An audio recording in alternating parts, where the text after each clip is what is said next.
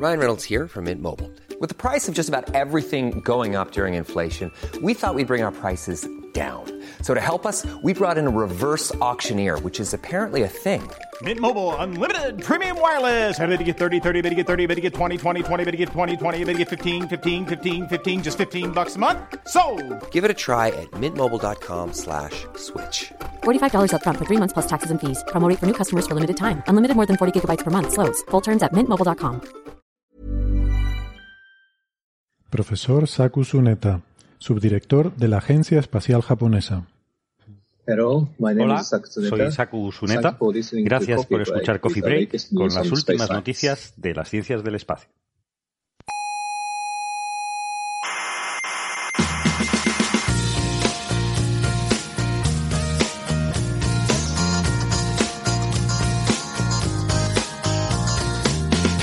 Aquí comienza Coffee Break, la tertulia semanal de la actualidad científica. ¿Sabe usted una cosa? Dígame, Yo cuando pienso en grandes distancias me mareo. ¿así se, se marea? Sí, me entra vértigo ante la estupefacción. Ya verá, diga una distancia grande. Un- ¿Una distancia grande? Sí, una distancia grande, dígala. Eh, yo qué sé, 20.000 años luz. Ah, Se, se- se ha caído así. Coffee Break, el único programa científico que apoya el estupor.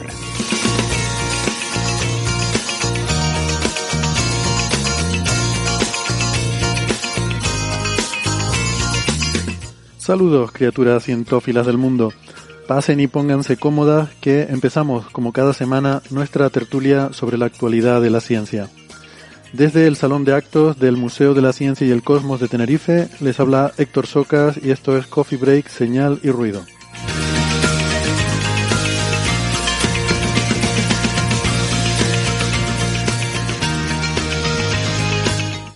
¿Y de qué va a ir hoy la tertulia? Pues tenemos varias cosas. Por ejemplo, hablaremos de un nuevo hito en la carrera de la superconductividad a temperatura ambiente, de galaxias con poca materia oscura, de rotación estelar eh, y además eh, estoy muy contento porque vamos a hablar de Venus y de Venus. Eh, sí, las dos cosas, pero por separado, son dos cosas diferentes.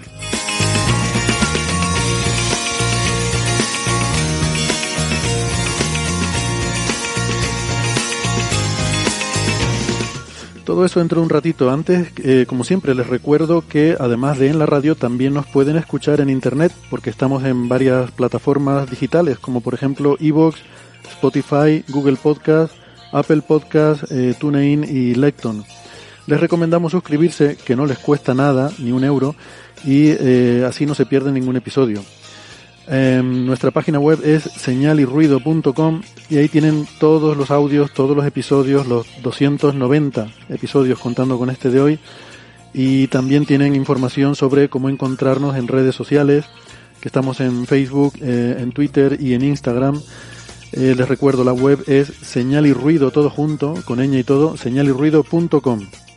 Pueden contactar con nosotros enviándonos una, eh, un correo a la dirección oyentes arroba señalirruido.com o por supuesto eh, eh, en redes sociales donde como les digo estamos sobre todo muy activos en Facebook y en Twitter. En Instagram eh, gracias a Neferchite que nos mantiene la cuenta pues ahí vamos vamos tirando también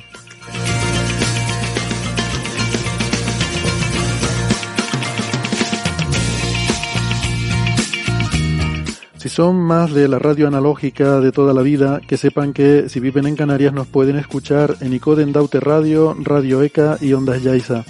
En Madrid en Onda Pedriza. En Aragón en Ebro FM. Málaga en Radio Estepona.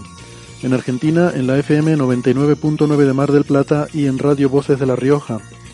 En radios online nos pueden escuchar en cienciaes.com, sinradio.es, Onda Bética, Radio Círculo y la emisora bilingüe la Spanish Rockshot Radio de Escocia.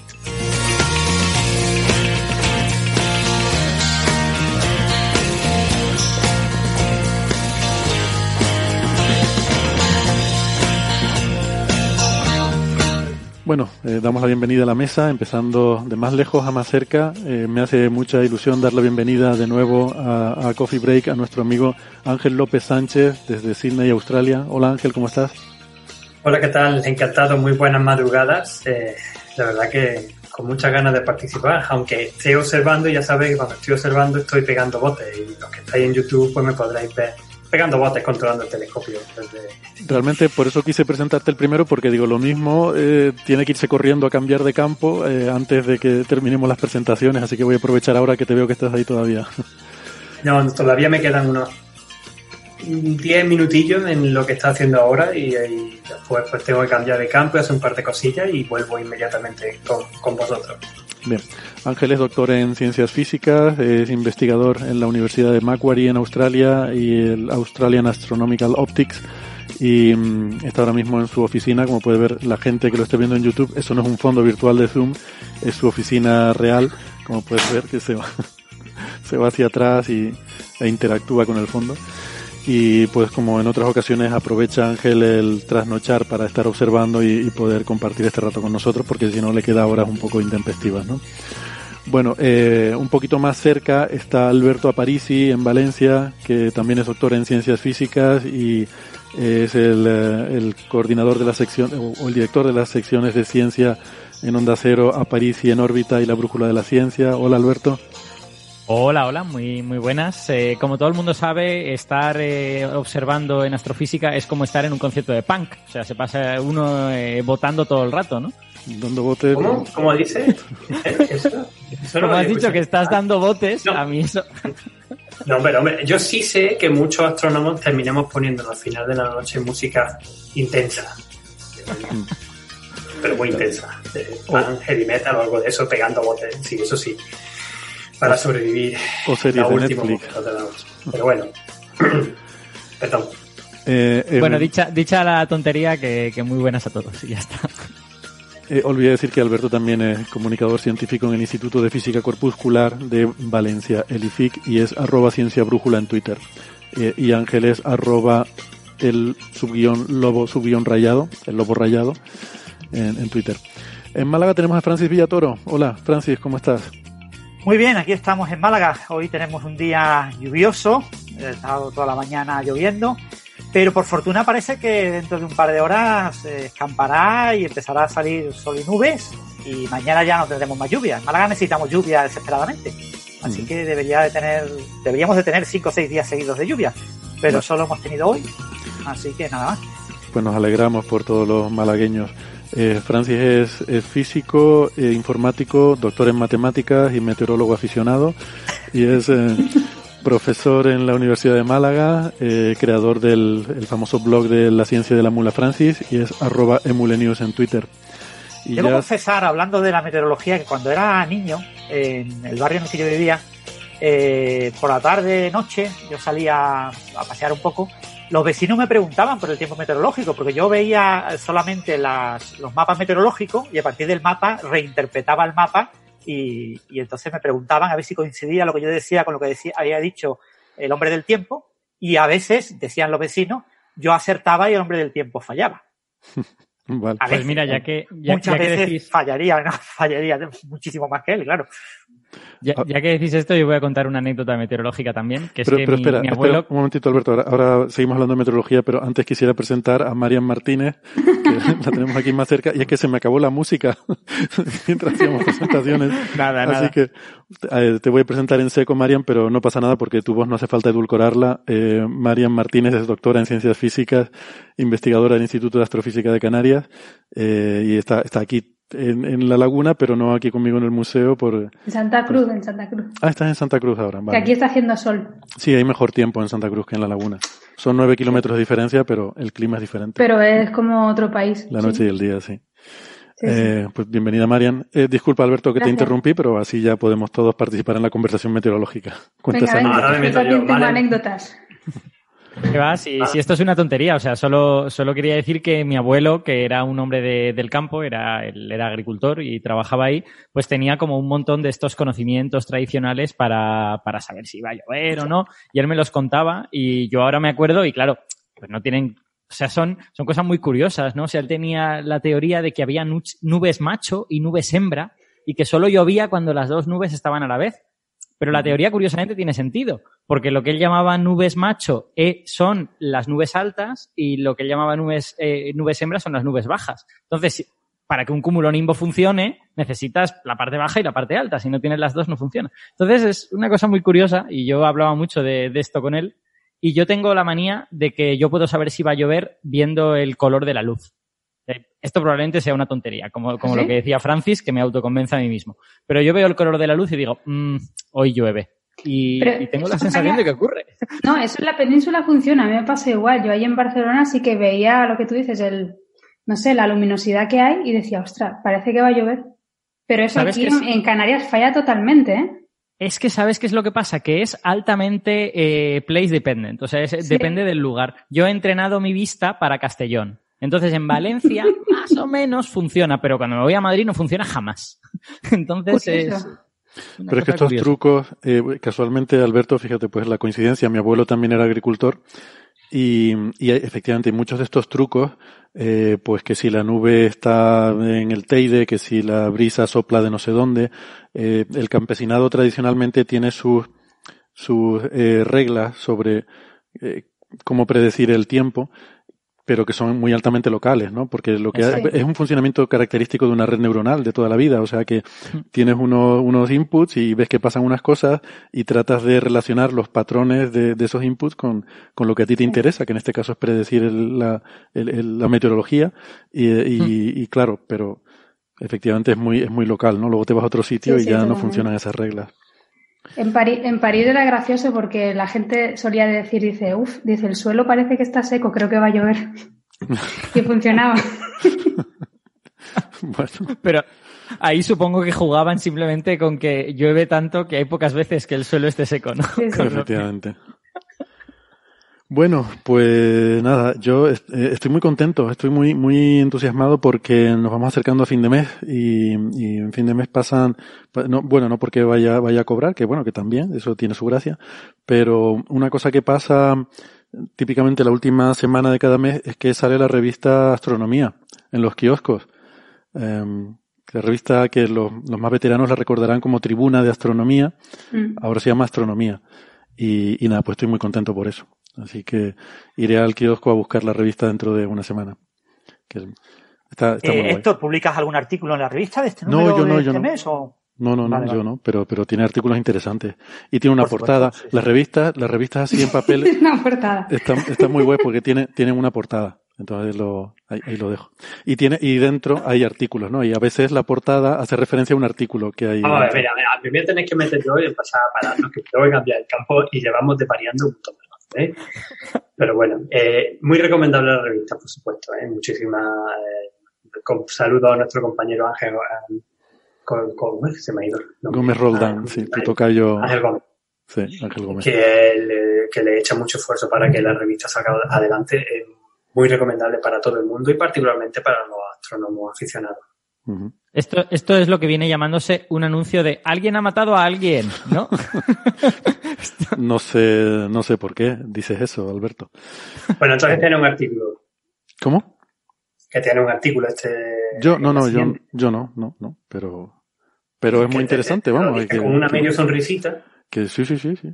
Eh, porque me gusta, me gusta que, ya, ya te digo, me, me alegra a mí esta época de- del mes porque va a salir la revista. ¿Ha- ha- ¿Habéis escuchado un ding dong? No, es el, el Big Ben. el cambio. Vale. Ahora vengo.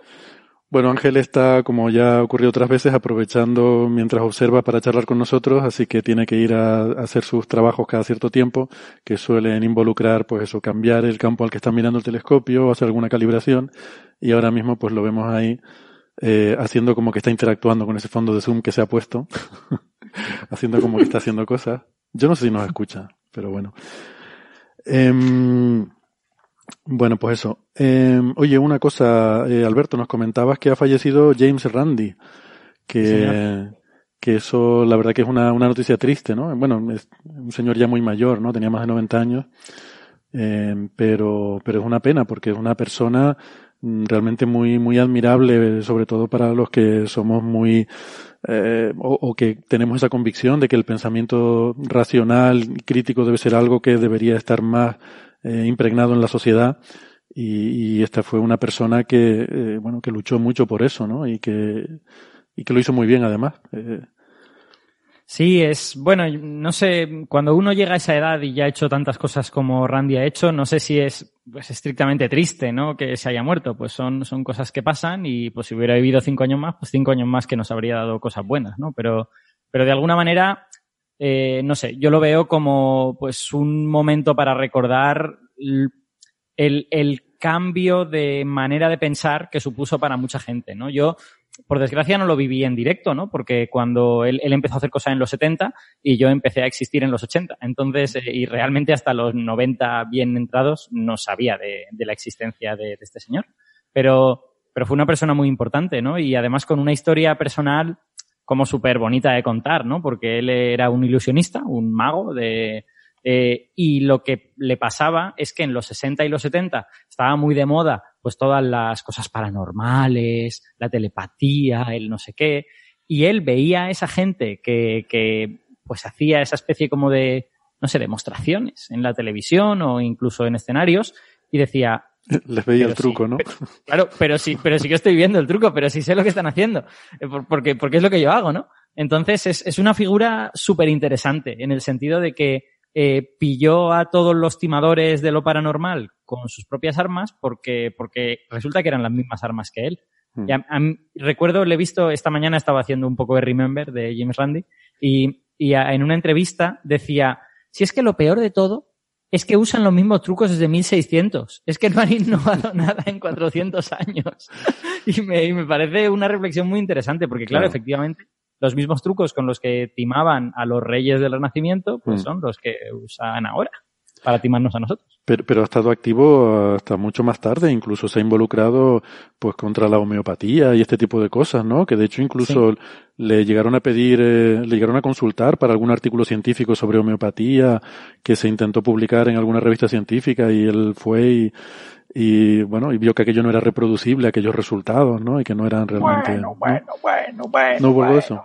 Es una- la historia, no sé si la conocéis, es una historia clásica de... Es que no sabéis si, que, que si... No sé si conocéis a John Maddox. John Maddox era el, el director de la revista Nature. Fue una persona que revolucionó eh, la revista Nature porque convirtió a la revista Nature en lo que es ahora. Es decir, eh, la revista Nature suponía que era una revista científica para la gente británica aficionada a la ciencia y poco más, ¿no? Y tenía un... Y lo que eh, John Maddox quiso convertir en la revista era en un panfleto eh, que fuera interesante para todo el mundo, independientemente de que fuera interesado en eh, ciencia o no. Entonces, eh, eran famosos los editoriales de Maddox, la primera página de Nature ahí, eh, contando, como si fuera, como si fuera el mundo, lo que hacía eh, J. Ramírez en, JJ Ramírez en el mundo, ¿no? Eh, Sí. Lo más importante del domingo del mundo era lo que había escrito JJ Ramírez. Lo más Pedro J, importante Pedro de un, J. Pedro J. Lo más importante de, de Nature era lo que había escrito Maddox.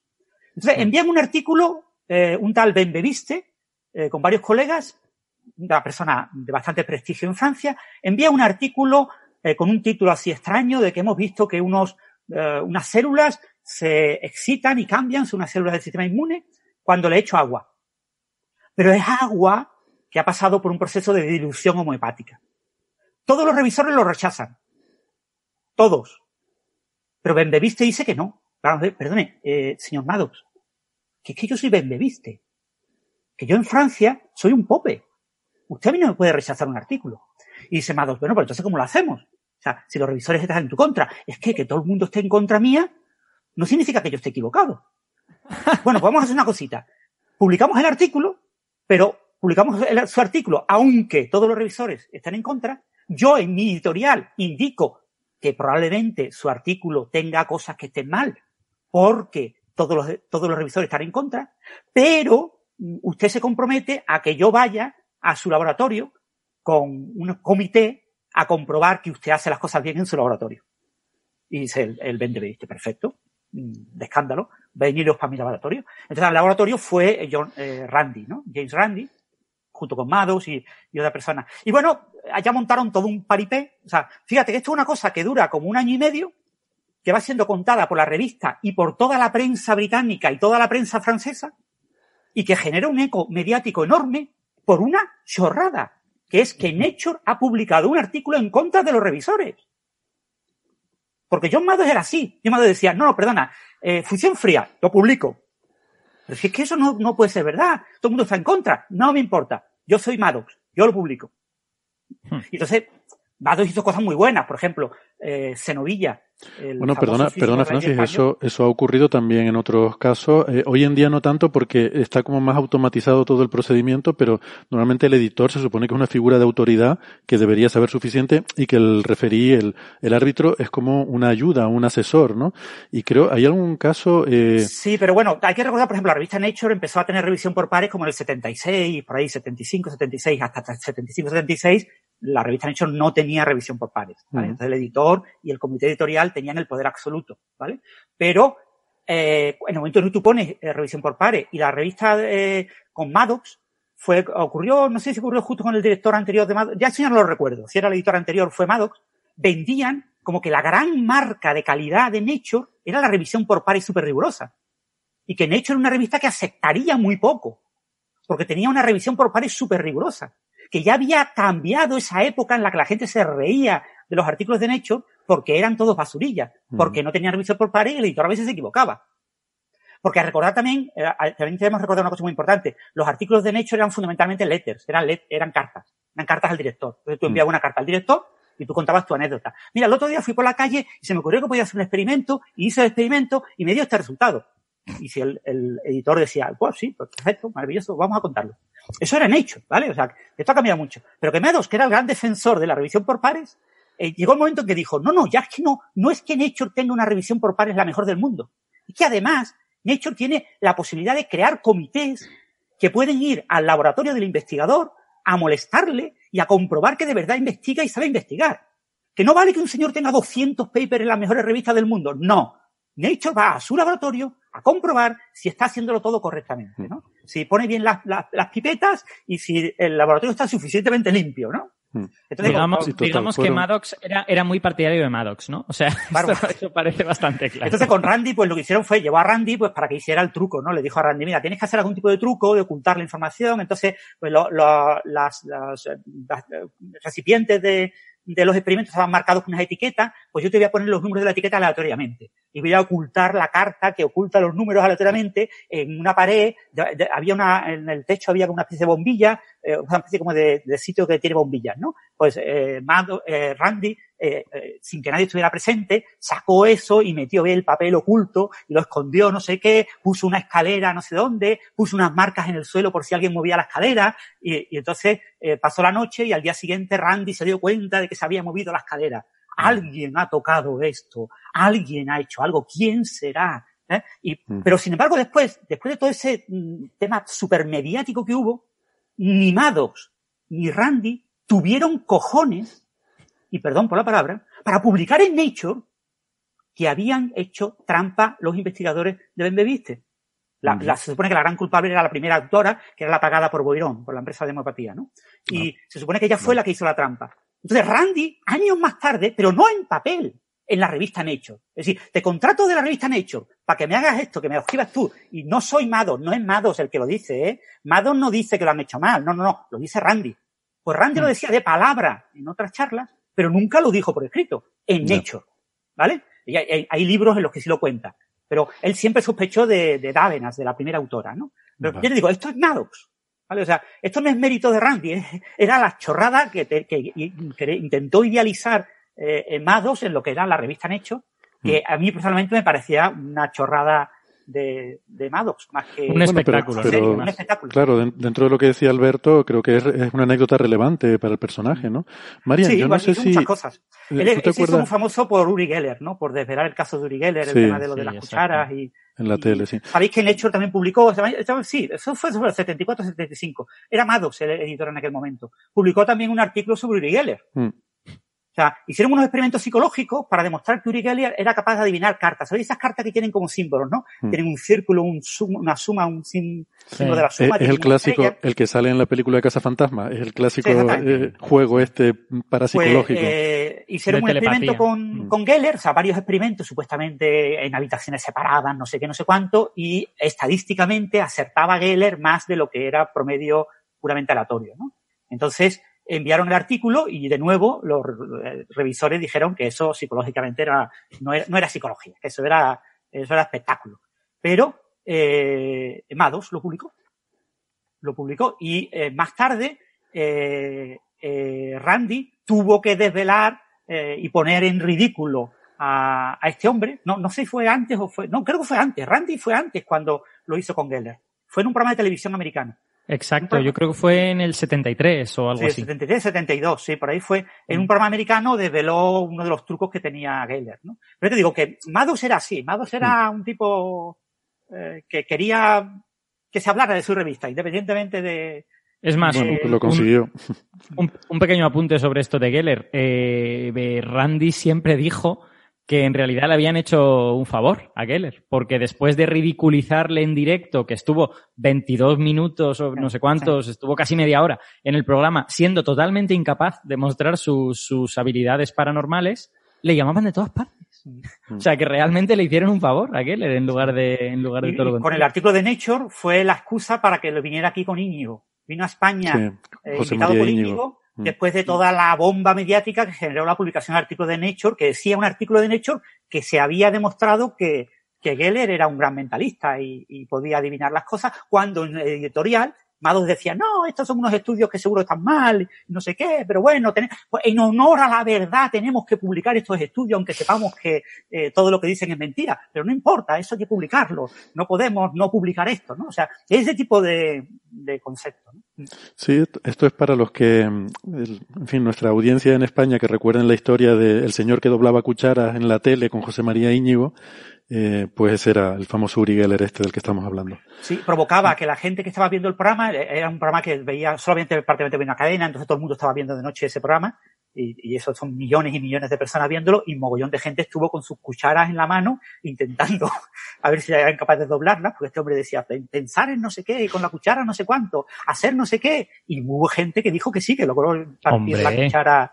Eh, claro, fueron casos muy excepcionales, pero eh, con que lo hicieran Me- dos o tres, eh, Me enteré, me enteré el otro día que eso tiene un nombre. O sea, que hay, eh, hay un, no sé, no es un síndrome, pero el, el hecho de eh, pensar que has hecho una cosa que realmente no has hecho existe. Y eso lo hemos visto con, con otros fenómenos televisivos, ¿no? Famoso el de Ricky Martin y el, y el perro y la, en fin, bueno, una cosa un poco turbia. Pero bueno, de todas formas, eso, Randy es uno de los grandes escépticos y una persona de referencia y, todo el movimiento escéptico español le debe muchísimo. ¿no? Entonces Randy es una gran figura comparable pues a Sagan, a Asimov, a, a, a todos los grandes que han hecho, a Martin Gardner, a toda, toda la gente que ha hecho pensamiento escéptico y, y que ha tratado de promocionar eso desde lo- todos los medios disponibles. ¿no? Ya tenemos a Ángel de vuelta, así que ya podemos empezar a hablar de cosas serias. Tengo, to- tengo todavía que volver a poner eh, una cosita en cuanto suene, espera un segundo. Bueno, Eh, yo quería recomendar, estaba, estaba escuchando un poquito de fondo, pero desgraciadamente no he podido seguir la conversación porque hemos tenido también un pequeño problemilla que he tenido que resolver sobre la marcha. Quería recomendar el blog de, de, Magon- de Magonía de Luis Alfonso Gámez, que tiene una entrada muy bonita sobre James Randi. Ese es el pitidito. Te están llamando, Ángel. Luis, Luis Alfonso lo, lo conoce personalmente, lo ha invitado varias veces y es un gran, uno de los grandes escépticos, ¿no? Y, y comparte con, con Randy y con varios de los grandes escépticos en España son gente que, que era aficionada a la ufología y al misterio y que en su época joven, eh, veintitantos años, deciden que esto tiene que tener trampa y cambian completamente y se convierten en radicales opositores, ¿no? Como el caso de Luis Alfonso Gámez, que mencionabas, que lo hemos tenido dos veces aquí en Coffee Break. Les recomiendo las entrevistas con él sobre ufología, porque es una enciclopedia sobre toda la historia de, de este fenómeno y en general de, de, pues eso, del pensamiento escéptico respecto a lo paranormal, ¿no? Que, Sí, y bueno, déjame, déjame que haga, perdona, Héctor, Sí, sí. un mini comentario. Señala Jorge Alcácer en el, en el chat que Maddox tiene un libro que se llama Lo que queda por descubrir y dice que no está mal.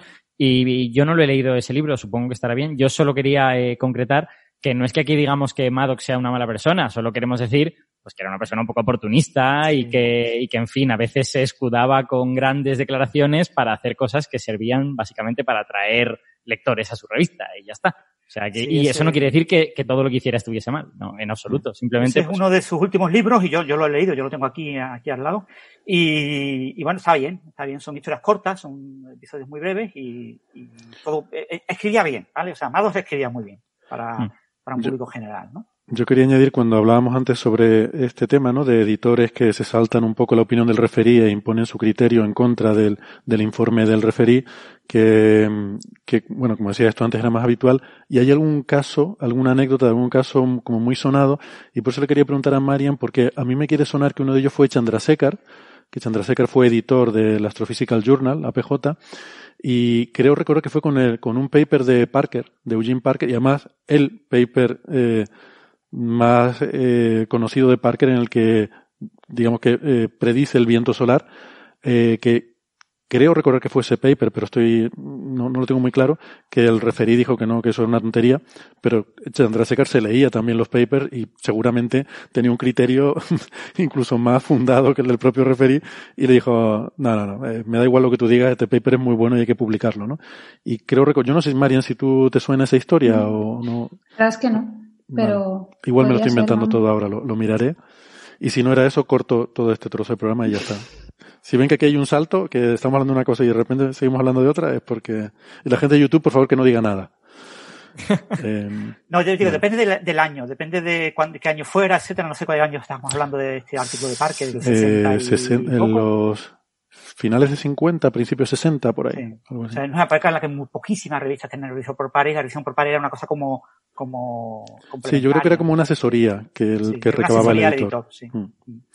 Entonces, vale. era muy diferente. Hay que recordar también que al principio del siglo, antes de que se llegara a la revisión por pares así oficialmente como hay ahora, porque era una cosa muy excepcional, de unas revistas muy, muy extrañas, eh, lo que había era la invitación por carta. Es decir, tú querías escribir un artículo sobre física solar, pues tenías que enviar una, tu artículo a Parker, y Parker se lo leía, Parker decía, pues sí, me parece bien. Perfecto, pues me puede escribir una carta diciendo que le parece bien y se la mando al editor de la revista de física solar a ver qué dice. Entonces el editor recibía tu artículo junto con la carta de Parker y decía, oh, pues Parker dice que esto está bien, esto hay que aceptarlo. Entonces hacía ese tipo, eso, eh, acordáis todas las anécdotas de Bose o de, o de eh, Caluza o cuando le enviaban los artículos a Einstein y Einstein los valoraba y de vez en cuando se quedaba con las ideas, ¿no? Y escribía su artículo y salían en paralelo el artículo de Einstein y el artículo de otro, eh, porque el otro le había enviado el artículo hace tres años antes y había estado peleando y discutiendo con Einstein durante tres años hasta que este le había dado el brazo a torcer y dice, pues sí, creo que tienes razón, algo de razón tienes. De hecho, eso lo descubrí yo hace unas, unos meses, lo voy a publicar también. No te molesta, ¿no? Que lo publique también. y, y aparecían artículos publicados y te decían, a ver, si el otro lleva ahí dándote el, el, la espalda con el artículo. Y eso ahora es diferente, entonces cambió un poco ahora, ahora es más anónima, etcétera pero de todas formas es una cosa que, bueno, siempre ha sido para aconsejar al editor que tiene que publicar, ¿no? Pero las revistas científicas mmm, no son magazines, no como Science o como Nature, que son mm. revistas pues que tienen publicidad, que tienen eh, noticias, que tienen mucho periodismo y muchas cosas que no es ciencia. ¿no? Mm. Bueno, la nueva, la nueva, la nueva eh, editora principal de Nature, una mujer, eh, ahora ha dicho que, que quiere copiar a Maddox y que quiere seguir su línea, entonces eh, ya ha politizado a la revista. Es decir, ella dice que no, no va a intervenir en las elecciones británicas, no va a, a posicionar Nature a favor de ningún partido británico, pero que en las elecciones de Estados Unidos Nature apoya a Biden. Y está Nature eh, está completamente en contra de Trump. Sí, pero eso es parte de un movimiento, ya son varias las revistas que, que lo están haciendo, ¿no? Sacando editoriales en contra de Trump. Ya, eh, pero eso. Pero bueno, es un tema sí, un poco delicado, todos, sí. Pero, que, bueno. que, todos, que todos aquí opinamos probablemente lo mismo de Trump, pero el, la pregunta es si Nature, si necesitamos saber lo que opina Nature. O sea, es que yo no, no tengo muy claro si necesito saber lo que opina el, el, señor, o en este caso la señora Nature, la verdad. Bueno, si tiene repercusión sobre la ciencia, pienso que puede ser legítimo, ¿no? Eh, si, no sé. Pero bueno, no, no quería entrar en ese tema y lo que sí, antes de cerrarlo, ya que estamos hablando de revistas y demás, eh, resulta que me he dado cuenta o acabo de ver fugazmente en el chat del directo en YouTube que alguien preguntaba que si es que ahora nos está patrocinando la revista Astronomía y me he dado cuenta es que... que... Lo parecido, ¿eh? Pues lo, lo, siento mucho y claro, por eso quería aclararlo porque me he dado cuenta de que lo que he dicho antes podía sonar a eso y no lo es en absoluto. Que va, eh, al contrario, ¿no? Es simplemente que quería dejar... Que alguien ha matado a alguien, y ya está. Que alguien ha matado a alguien, y ya está. Pero no, no hay ningún tipo de relación comercial ni de nada, sino simplemente que, que el próximo número a mí personalmente pues me, me interesa mucho por un artículo que contiene y por su portada y ya está, pero que no, no hay ningún tipo de relación ni, ni que nos patrocine ver, ni de para nada. que si no ha quedado claro, que sale en portada un artículo de Héctor en el siguiente número de astronomía, que lo compréis, por que, favor. que digo que no, que, no, no, no creo que sea eso. que ¿Tú no. crees? Que, que no, que bueno, no. La, la, la, portada del próximo número de noviembre de la revista Astronomía no está publicada todavía. En Twitter solo ha salido la mitad de la portada y lo que se ve es una estructura en fondo negro, una estructura que parece una estructura técnica, una especie de, puede que sea un artículo sobre tecnomarcadores. No. Pero está cortada para que no se vea. Oye, pero esto es divertidísimo, me encanta este ejercicio. Al final pero si lo has empezado tú, pero bueno, qué poca vergüenza. No sabía que habían publicado la mitad de la portada, qué curioso. Ajá. Sí, hay un tuit ahí del 11 de octubre eh, que pone la, la portada, eh, se ve un fondo negro y se ven como unas cositas como, como papelitos, ¿no? Blancos, que están como volando a un lado de, al lado izquierdo de la portada y, y bueno, no sé, no sé lo que será. Bueno, a mí, me parece una portada muy bonita, pero vamos, no, no, no es nada que haya escrito yo. Eh, eh, en fin, seguimos. Ayer, eh, otra de esas cosas bonitas que nos deja la ciencia de vez en cuando, pues hubo un momento de esos muy chulos porque hemos tenido la llegada de, de la misión Osiris Rex, Osiris Rex, al asteroide Bennu para recoger una muestra, que no es la primera vez que se hace, porque he visto por ahí hábilmente algunos artículos que dicen es la primera vez que la NASA recoge una muestra de un asteroide para traerlo a la Tierra. Claro, es la primera vez que lo hace la NASA, pero los japoneses ya llevan, ya lo han hecho dos veces antes, ¿no? Pero aún así está muy chulo y, y es genial.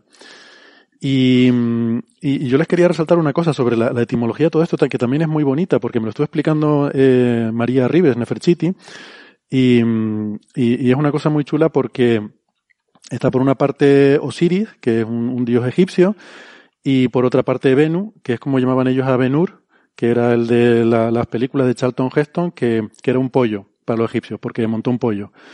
Y algo así. Bueno, yo no lo entendí muy bien, pero se lo voy a dejar que lo explique Neferchiti mejor. Estos días oigo, Osiris Rex se posa sobre Venu y me da un vuelco el corazón, porque Venu es el nombre de un ave egipcia, un ave primordial que tuvo un importante papel en la creación del mundo según la cosmogonía heliopolitana. Y es que en el principio, para los egipcios, solo había agua. ¿Sabéis qué? Igual que para los sumerios. Y ese océano primordial era el Nun en Egipto. Y así bajito digo que para los sumerios las aguas primordiales eran Nammu. Bien, entonces surgió la tierra de entre las aguas, fue la colina primordial en Egipto llamada el Benben, y con ella surgió el ave Benu, que se posó sobre esta colina que casualmente tenía forma de pirámide, y el ave se hizo responsable del cuidado de un huevo del cual surgió el sol. Se parecen las palabras, ¿verdad? Es que tanto Bennu como Ben Ben están relacionadas con el verbo que significa surgir o emerger. Este es, luego será el ave fénix para los griegos.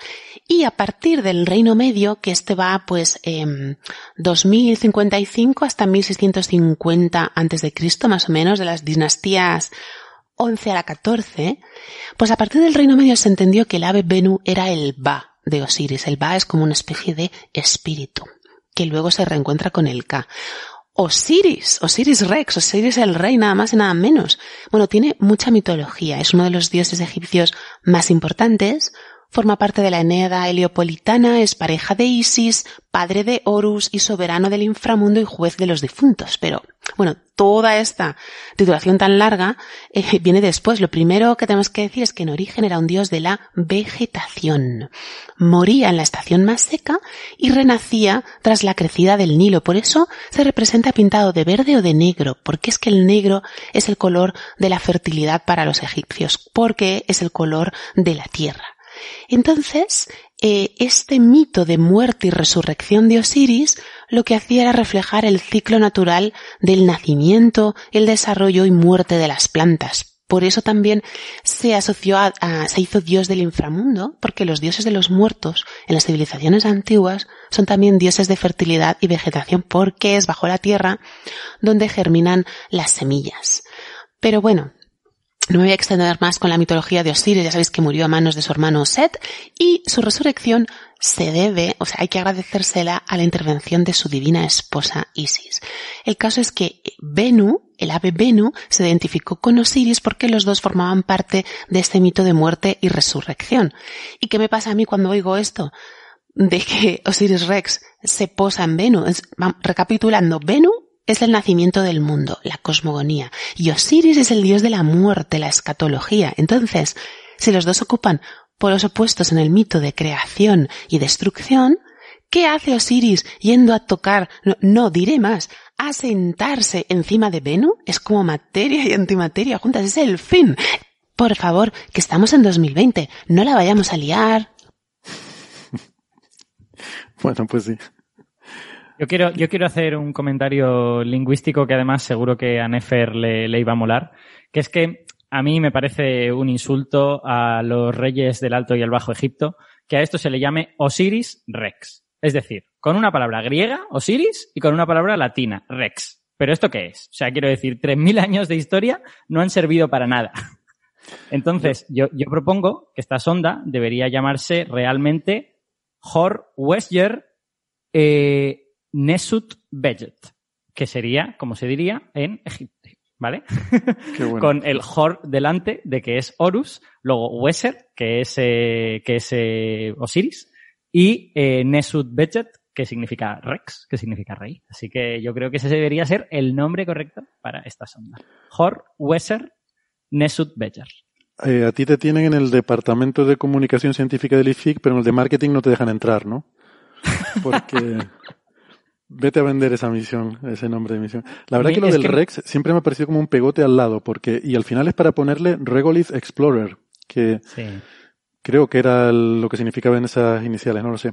Bueno, eh, que a ver si hablamos con Javier Licandro o Julia de León que, que nos cuente un poco, pero me está diciendo ayer Julia que fue de maravilla el, el- la toma de muestra, eh, que simplemente pues se acerca ahí un brazo, le echan un, un chorro de nitrógeno gaseoso para hacer que salte polvo y recoger, el objetivo es recoger 60 gramos de ese polvillo y mandarlo de vuelta a la Tierra, ¿no? En una capsulita que luego se, eh, se vuelve a enviar a la Tierra y bueno, pues todavía ni siquiera saben si han recogido todo el material que necesitan. Parece que sí, porque todo fue muy bien, eh, pero todavía se tardarán unos días, ¿no? Hay muy poca velocidad de transmisión de datos y durante las próximas eh, una o dos semanas va a estar enviando imágenes y, y bueno, pues se irá viendo poco a poco, gradualmente, cuánto de exitosa ha sido la toma de muestra, ¿no? Eh, la nave va a seguir ahí en órbita estudiando el asteroide más tiempo y si fuera necesario volvería otra vez a eh, hacer una, puede hacer una segunda e incluso una tercera toma de muestra si, si fuera necesario, ¿no? Así que, eh, nada, esperemos que no. Porque esto es como cuando te vas a hacer una analítica, te pinchan, no sale, dice hay que volverte a pinchar y te da mucha rabia eso. Entonces, vamos a tener a Venu en paz, que es el, es el pollo de la destrucción del mundo o no sé qué, y mm, eh, vamos a dejarlo quieto. También, Héctor, también eh, Daniel creo Marín eh, puso un tuit diciendo que el sábado sabremos si ha recogido algo o no, que el sábado se iba a publicar, no sé su fuente, pero que ya se aseguraría. Lo que pasa que no sé si sabr- se sabrá la cantidad de lo que se ha recogido, pero ya se- este sábado se anunciará si ha recogido o no ha recogido. Perdón, Alberto. No, y relacionado, es que además yo esto lo vi porque lo dijo Daniel en Twitter, que ya que hablamos de, bueno, Hor, Wesser, eh, Nesut Bejet eh, o Sirius Rex, ya que hablamos de esto, eh, pues también estaría bien recordar que la sonda Hayabusa 2 ya hizo esta cosa y que las muestras vuelven en diciembre. O sea, que quiero decir que esto habremos esperar a 2023 para tenerlo, pero es que en diciembre vamos a tener ya las de la Hayabusa 2, así que está bien. Sí, esas son del asteroide Ryugu. Eh, porque como buenos japoneses llevan asteroides que tengan nombre japonés. y, pero sí, son, también son asteroides diferentes, ¿no? Entonces, bueno, sería interesante ver los objetivos científicos. Por ejemplo, eh, en el caso de Venu, uno de los objetivos científicos es que este asteroide se considera como muy primo- primordial, es de estos ricos en carbono, eh, y se supone que esa muestra que ha obtenido va a ser una composición muy prístina del origen del sistema solar, eh, que es una de las cosas que se quieren ver, ¿no? De hecho, se busca una zona que hubiera sido eh, aflorada hacia afuera recientemente por un impacto, es una zona en un cráter en el asteroide, eh, con lo cual lleva poco tiempo expuesta al, al medio y, y por tanto pues se considera que debe ser más representativa de una composición original eh, ideal, que es lo que se buscaba. Y, y además, como dato anecdótico, este Venu, de paso, pues nos viene bien conocerlo mejor, porque es uno de los asteroides más peligrosos si pensamos en eh, probabilidad de, de caída a la Tierra y tamaño que tiene. Pues son 500 metros de asteroide y bueno, pues tiene una órbita que cada cierto tiempo, cada pocos años, no sé, cinco años o así, se acerca bastante a la Tierra, es un poco irregular esto y más o menos se ha calculado que no hay una probabilidad muy alta, de unos pocos por mil, de que en los próximos, no sé, 100 años o algo así, eh, acabe cayendo la Tierra, pero claro, todo esto depende mucho de cosas que no sabemos bien, eh, como las perturbaciones que pueda sufrir por efectos de estos efectos de cómo giran y cómo calienta el Sol más por un lado que por otro, eso produce una cierta propulsión, efecto York, este tipo de cosas que tienen los asteroides que hacen que sus órbitas pues no sean la de un punto matemático, sino que a veces tengan una cierta em, eh, que se desvíen un poco de, esa trayectoria newtoniana que uno esperaría si no tuviera ningún tipo de, de estructura, ¿no? Si fuera un punto matemático. Entonces, bueno, el tener ahí una nave que lo está midiendo eh, su posición con muy alta precisión y que está viendo su rotación, está, está estudiando la composición y tal, pues nos dará eh, información para poder hacer este tipo de cálculos de forma mucho más rigurosa, ¿no? Así que, eh, desde ese punto de vista, pues también es otro de los objetivos que se van a conseguir. Y de hecho el, el, asunto este de no, vamos a reivindicar a los japoneses, que los americanos tienen mucha, mucha publicidad. Hombre, pues es verdad que los americanos tienen mucha publicidad, pero también es verdad que la ciencia. Los, estadounidenses, quieres decir. Ah, cierto, cierto, tienes toda la razón, los estadounidenses. Em, pero que vamos, que al final que esto no es una competición en la que tiene que ganar alguien, sino que vamos a aprender de un asteroide y que vamos a aprender del otro asteroide y que tampoco tenemos que volvernos locos. Pero sí que es verdad pues que como sociedad tenemos nuestras neuras, ¿no? Y que somos más sensibles a la publicidad de ciertas agencias que a las de otras y no está mal un poquito compensar o al menos dar la información para que la gente Muy de acuerdo. Daniel lo ha estado retransmitiendo muy bien o comentándolo muy bien en Twitter y quería haber hecho el apunte que, que el mismo Daniel me ha mandado un tweet hace una hora o así, eh, retuiteando el, un tweet de, de JAXA de Jabayusa 2 de, de la otra sonda que dice que 45 días hasta que lleguemos a la Tierra y entonces retuitea Daniel diciendo, friendly reminder, recordatorio cariñoso, amigable, de que esta carrera no la ganó Sirius Rex. Bueno, eh, siempre nos gusta eh, intentar trascender un poco estas, eh, estas barreras nacionales y estas propagandas, entendiendo que las agencias espaciales y en general los grandes centros de investigación viven de, de, esto. O sea, esta, esta cosa nos puede parecer un poco pueril de, del yo hice, pero yo primero, pero yo antes y yo más. Que bueno, nosotros aquí creo que no nos interesa mucho y podemos y, y, no tenemos por qué ceñirnos o seguir esos patrones, pero que al final es de lo que comen esta gente, ¿no? Estas agencias reciben financiación si sus resultados son apreciados y valorados por la opinión pública y por la opinión pública de su país, que es quien con sus impuestos financia estas cosas, y entonces pues es importante que se haga esta propaganda y esta difusión, ¿no? Que a veces nos puede parecer un poco ridícula, pero es por eso. Hay que entenderlo como que es parte de cómo está montado el negocio este, ¿no? Yo creo, yo creo que también tiene un poco que ver con a qué somos sensibles como sociedad, ¿no? O sea, si, si como sociedad fuéramos sensibles a la información pura y dura, oye, mira, hemos mandado una sonda, esta sonda nos va a dar esta información y tal y cual, y todo el mundo dijera, oh, qué interesante, qué bien, qué bien, qué nos cuantos, pues entonces ya está, estaría todo muy bien. Pero no, como resulta que como sociedad tenemos que decir, guau, hemos sido los primeros, nuestra sonda brilla más y es mucho más guapa que la de los pues claro, si como sociedad queremos eso, pues eso es lo que nos terminan dando de comer. Pero eso es lo que pasa también en, el mundo científico, en cualquier artículo, muchas veces en las notas de prensa y las cosas de esas. ¿eh? que... Sí, sí, sí, así es. Hmm. Bueno, aprovecho. ¿Qué? Perdona, Ángel. Hemos descubierto fosfano en Venus. Ah, eso, de eso vamos, sí. Eh, eh, ahora estamos en Venus. Después vamos a Venus, a, a, a los muchos, al plural. Eh, Digo que, bueno, pues si quieren, ya digo, otro día hablamos con más calma, eh, cuando sepamos un poco mejor qué, no sé, qué datos envía la sonda y qué, eh, y qué, cómo ha salido todo, eh, y a ver si consigo que vengan Julia o Javier, que han estado involucrados en, en todo este tinglado, y igual nos pueden contar cosas interesantes. Eh, si quieren, podemos comentar brevemente, porque creo que Ángel tenía cierto interés en esto, pero ahora se nos ha ido Ángel a mirar cosas en el, desde que un minutillo. Bueno, pues lo retomamos luego. Eh, entonces, pasamos, si quieren, a hablar de la historia esta del superconductor eh, a temperatura ambiente que, Es un artículo que se ha publicado en Nature, de hecho hace ya un par de semanas, pero se nos había quedado un poco, como hemos estado hablando de otras cosas estas últimas semanas, se nos había quedado un poco pendiente y, y podemos retomarlo, ¿no? Eh, que, bueno, eh, creo que es un gran avance, es el primer superconductor que realmente es a temperatura ambiente, porque había habido otro anterior, creo que en Canadá, que decía temperatura ambiente, pero era como 10 bajo cero o algo así, que igual eso en Canadá es temperatura ambiente, pero aquí no.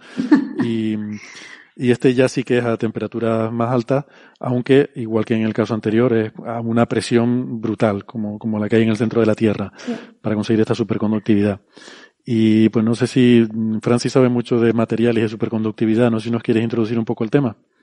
Sí, bueno, las líneas de ataque a la superconductividad de alta temperatura, eh, hay como varias líneas en paralelo de ataque, ¿no? Una, una línea clásica que se inició, o, la propuesta original es del orden de 1968, es la idea de que eh, en un material extremadamente eh, sencillo, por ejemplo, un hidruro formado por hidrógeno y algún otro eh, elemento quizás en un sistema binario, puede ser un sistema ternario, pero un sistema sencillito, a muy, muy alta presión, tú comprimes mucho la, estructura de bandas y permites que eh, los eh, electrones que están ahí poco acoplados al, al hidrógeno puedan interaccionar entre ellos fuertemente gracias al otro átomo, al otro átomo que acompaña el hidrógeno. Entonces, esa es la idea clásica de la superconductividad BCS, ¿no? La idea de que se forman pares de Cooper, ¿no? Eh, a muy baja temperatura, la teoría de la superconductividad convencional nos dice que eh, a muy baja temperatura eh, los electrones, cuando se mueven por el cristal, eh, alteran un poquito la posición de los iones y como el electrón se mueve más rápido que los iones, porque los iones tienen más masa, pues ese pequeño movimiento genera un campo que atrae a otro electrón, con lo que el paso de un electrón va acompañado a una distancia enorme, comparado con la distancia entre átomos, de otro electrón que van como en parejita, ¿no? Y entonces, esos electrones, si uno de ellos está perturbado, es perturbado por la red cristalina, por la temperatura, por lo que sea, el otro, si está perturbado, estará perturbado de una manera completamente distinta, porque están muy lejos el uno del otro. Entonces, una, distancia enorme, puede ser de, muchos nanómetros. Entonces, eh, esa formación de pares eh, convive con la conductividad normal. Entonces, lo, los superconductores convencionales tienen el, estado superconductor y el estado normal. Bien, pues una manera de, forzar ese acoplamiento debido a los fonones, es decir, a las vibraciones del cristal, es comprimir muchísimo el material. Tú comprimes enormemente el material y es una propuesta de como 1968. En aquel momento era bastante difícil eh, verificar, es fácil, entre comillas, comprimir. Conseguir altas presiones es relativamente fácil. Pero conseguir altas presiones en un lugar en el que tú puedas explorar la estructura eh, eléctrica del material, la estructura magnética del material e incluso los niveles electrónicos y hacer algún tipo de espectroscopía tipo Raman, etcétera, pues es muy complicado. Porque estamos poniendo eh, en, una, en un yunque de, con dos piezas de diamante, de diamante muy pequeñitas, una muestra muy, muy pequeñita y la estás apretando a, a millones de veces la presión ambiente. Entonces, instrumentar eso para realmente comprobar eh, qué propiedades tiene ese, esa sustancia que tú estás comprimiendo es muy difícil. ¿eh? Ha ido progresando poco a poco. Una pregunta, eso de tener que usar diamantes, porque lo he visto también en otros experimentos, es porque quieres transmitir, o sea, quieres hacer una punta para transmitir toda la fuerza que tienes sobre la base a la puntita, pero tiene que resistirlo y el diamante es el único material que puede resistir eso. Sería esa. Básicamente, sí. Esa es la razón, vale. O sea, básicamente es el material más duro que conocemos, la estructura cristalina más, más rígida y además el, el, el diamante en general con hidruros no, no interacciona mucho. ¿vale? O sea que si hubiera problemas de interacción y química, eh, pues probablemente hubiera que usar otro, otro material. ¿no? En, la, en, los yunques de diamante se alcanzan eh, presiones de hasta unos 300 gigapascales o algo así, ¿no? Eh, como un millón de, de, de, pascales es una atmósfera. ¿no? O sea, eh, no, perdón, ¿cómo era que yo? Eh, no, 100 kilopascales son, son una atmósfera aproximada. Exactamente, exactamente. 100 kilopascales. Entonces, el 0,1 megapascales, ¿no? O sea, el, pues el, en este tipo de, de yunques, pues se ha estado eh, subiendo la temperatura, eh, la temperatura, eh, conforme se iba subiendo la presión y se iba eh, tratando de simplificar los enlaces entre el, los hidrógenos, el hidruro y los elementos que tú ponías, ¿no? Se ponen elementos que, doten de muchos electrones, entonces, por ejemplo, hay hidruros de lantanio, eh, y eh, pues eso, ha habido récords, o sea, esto es una cuestión de, puramente de récords, es decir, que nadie piense que esto va a revolucionar la superconductividad, ni a nivel teórico, ni a nivel comprensivo, ni a nivel de aplicaciones. Esto solamente es una, una especie como de carrera que hay entre una serie de investigadores de muchos lugares del mundo que están todos peleando por ver quién tiene el récord, ¿no? Es como el que salta eh, un centímetro más eh, en salto de altura, ¿no? Pues ha conseguido saltar un salto, un centímetro más. ¿Qué es un centímetro más? Pues no es nada. Pero ha costado muchos años lograrlo, ¿no? Y mucho esfuerzo. Pero aquí se está haciendo eso. Entonces, en, los últimos avances se llegó prácticamente a temperatura ambiente, porque se llegaba a temperaturas eso de, de 15 grados bajo cero, eh, había algunos, eh, claro, aquí el problema que tenemos es cómo demostramos que el material es superconductor. Porque eh, no es nada fácil. Entonces, aquí se suele usar la prueba de la conductividad es poco útil. ¿Vale? ¿Por qué? Porque tú podrías incluso llegar a conducir por el carbono. El, grafito, o sea, el, grafito conduce la electricidad, ¿no? Y, y, el diamante no, pero está hecho de grafito. Estás comprimiéndolo muchísimo. Entonces, es decir, comprobar que realmente estás conduciendo a través de, la sustancia que tú quieres. Por otro lado, comprobar que esa superconductividad aparente, eh, además, se pierde cuando tú metes un campo magnético intenso. Tienes que, tú metes un campo magnético, lo vas subiendo e ir comprobando cómo, en función de la temperatura crítica que tienes, que depende de la presión, eh, el campo magnético que requieres para eliminar ese estado aparente de superconductividad, pues va creciendo. Eh, después tienes que comprobar otro tipo de cosas como susceptibilidad magnética, etcétera. Eh, por encima de, de, 50, 60 gigapascales es muy, muy, muy difícil, si no imposible, eh, hacer eh, espectrometría Raman, o sea, ver líneas. ¿eh? Y eso es clave para saber qué material tienes. ¿no? Entonces lo que te encuentras es que eh, no sabemos qué materiales se forman. Y no sabemos si el estado superconductor que alcanzan es bueno, es FETEN o es una aparente superconductividad. No sabemos si hay eh, algún tipo de residuo, de algo espurio que me está alterando eh, la, la, conductividad del material.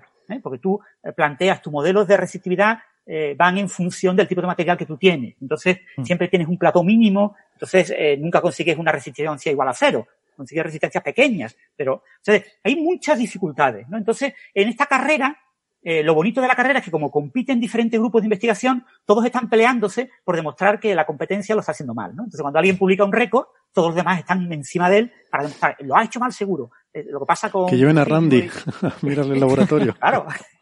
Eh, lo de Trujillo y Bandoku. O sea, están ahí, cada uno saca un artículo y el otro saca la, la contrarréplica, ¿no? Entonces, ese tipo de cosas hace que hoy en día algunos resultados sean como más firmes, ¿no? Entonces, hay ciertos grupos que están sacando resultados que, bueno, uno más o menos se lo cree. Yo siempre pongo un poco las comillas porque es difícil de creerse. Entonces, este último resultado se ha publicado en Nature, se están publicando, todos los récords se están publicando en Nature en Science.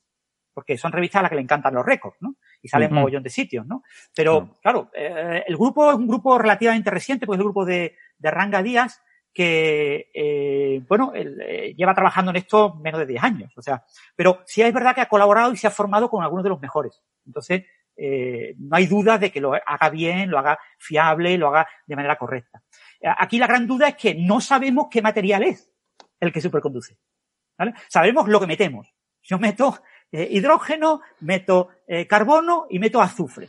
Sí, pero luego esa presión, lo mismo. Hasta 40 gigapascales, más o menos puedo ver la estructura electrónica y ver que ahí ha habido algunas transiciones de fase y que parece que se está formando algo que se parece a lo que se ha formado en artículos anteriores de otros investigadores con cosas parecidas, ¿vale? Entonces digo, bueno, más o menos lo estoy haciendo bien, ¿no? Lo estoy haciendo como lo hacemos todos los que trabajamos en esto. Pero una vez que superas ese límite, vamos, 60, 100 gigapascales, ya es imposible saber lo que tú tienes ahí. Entonces, tú tienes superconductividad aparente, no sabes si es superconductividad convencional, eh, mediada por fonones, o si es superconductividad no convencional, no sabes si es similar a la de los cupratos o a la de los nicturos o, o yo qué sé, al, al, grafeno bicapa rotado con ángulo mágico. No tienes ni idea de qué tipo de superconductividad es. Y bueno, tú presentas unas pruebas y dices, hasta el día de hoy, los que trabajamos en esto, lo que podemos demostrar de que esto realmente es superconductividad, yo lo he hecho. ¿Vale? Yo estoy en, el, en, en, la cresta de la ola. Yo estoy haciendo lo que hay que hacer para demostrar eso, lo que haría cualquiera de mis colegas. Cumplo los requisitos, muy bien. Entonces yo Pues cumplo los requisitos. Perdóname, pero después Francis. esto genera infinidad de dudas. Pues perdona, por cumplir los requisitos también de longitud del programa, vamos a hacer aquí la pausa para eh, tomarnos un café y aprovechar para despedirnos de los oyentes que nos están escuchando por la radio, recordándoles como siempre que pueden seguir el resto del programa en la edición en internet, que tenemos que terminar de contar esta historia del superconductor y luego más cosas interesantes también que teníamos pensado comentar hoy. Así que eh, nada, si nos están escuchando en internet no toquen nada, que ya volvemos. Hasta ahora. Ahora.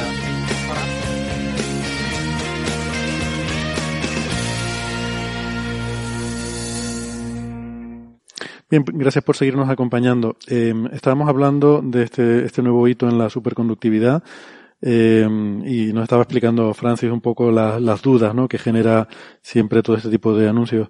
Eh, Yo me pregunto, Francis, si ahora, quiero decir, el, el llegar a temperatura ambiente, llega un momento en que ya, ya has llegado a temperatura ambiente, ya, ya no sigue por ahí la carrera. La carrera ahora seguiría por a ver quién lo consigue a menos presión. No, no, no, eh, la- sigue, sigue. se- la- el reducir la presión en este tipo de materiales ya sabemos que lo que hace es bajar la temperatura crítica. Hmm. O sea, eh, de hecho tú partes de, baja presión y vas subiendo la temperatura y vas viendo que eh, tú partes de un estado superconductor. Y vas subiendo la presión y viendo cómo ese estado superconductor, más o menos sus características eh, magnéticas y eléctricas se mantienen y eh, vas subiendo poco a poco la temperatura crítica. Entonces, bajar con ese tipo de materiales eh, la presión eh, o tratar de modificar estos materiales que realmente no sabemos cuáles son para tratar de ver si podemos bajar la temperatura crítica no tiene sentido. Lo que sí eh, va a continuar la carrera porque las predicciones teóricas eh, hablan de que se pueden llegar a miles de grados en superconductividad. Entonces, eso es eh, un material que te sea superconductor a muy altas presiones, yo que sé, a 300 gigapascales, eh, a 100 grados de centígrados, pues es un material que merece la pena que haya un esfuerzo de miles de millones de dólares para investigar realmente qué material es y por qué lo es. Porque en este tipo de materiales que estamos ahora, cada grupo está apostando por ciertas, eh, ciertas combinaciones. Como no sabemos realmente ni, ni qué materiales son, ni qué estequiometría tienen, ni, ni, pues no podemos predecir. Pero claro, una de las cosas que se podría plantear es la posibilidad, fijaros, ¿cómo se fabrica un diamante? Pues un, diamante lo fabrica la Tierra a base de altas presiones. Entonces, eh, eh, algunos de estos materiales podrían ser materiales fabricables a altas presiones. Que una vez fabricado a alta presión, eh, yo tuviera un material que fuera estable a baja presión y que pudiera, y pudiera mantener la superconductividad. Pero eso es una un sueño. Es decir, primero tenemos que dominar eh, y ver las características de este tipo de materiales. ¿no? Entonces, yo creo que la carrera va a continuar. Esto es un hito más y, y probablemente los grupos de la competencia van a superar el hito. Y si este logra 15 grados centígrados, pues habrá otro que diga, pues yo he logrado 20. Y otro que diga, yo he logrado 30. Vale. Pues no sería Francis, interesante. Francis. Bueno, Perdón, Alberto, sí, di tú. En- igual vamos a preguntar lo mismo. Y no- el- yo pensaría, llegado a este punto, eh, si no es más interesante, pues tratar de desarrollar las técnicas experimentales que te permitan identificar el material que tienes ahí dentro, ¿no? Porque, quiero decir, yo la primera vez que leí esto dije, ah, bueno, pero es un superconductor convencional o un superconductor así como los curvatos. Y sin saber el material que es, pues ni siquiera te puedes plantear la pregunta. Claro. Sí, el- el- eso, eso va en paralelo. O sea, el problema de esto es que tú dices, bueno, qué fácil, ¿no? Vamos a demostrar superconductividad. Esto se ha demostrado a 267 gigapascales, que prácticamente es el récord en gigapascales.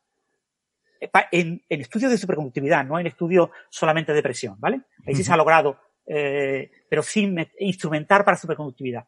Ahora, el objetivo ahora mismo es instrumentar para estudiar superconductividad a del orden de 300 gigapascales. Entonces eso se venderá como el récord de gigapascales logrado. ¿eh? Entonces, aunque la temperatura crítica que se consiga sea un poquito más baja que esta, no será mucho más baja. Pues, yo sé, menos 20 grados bajo cero, eh, centígrados o, o por ahí, ¿no? ¿no? No será mucho más baja. Pero eso se volverá a vender como un nuevo récord.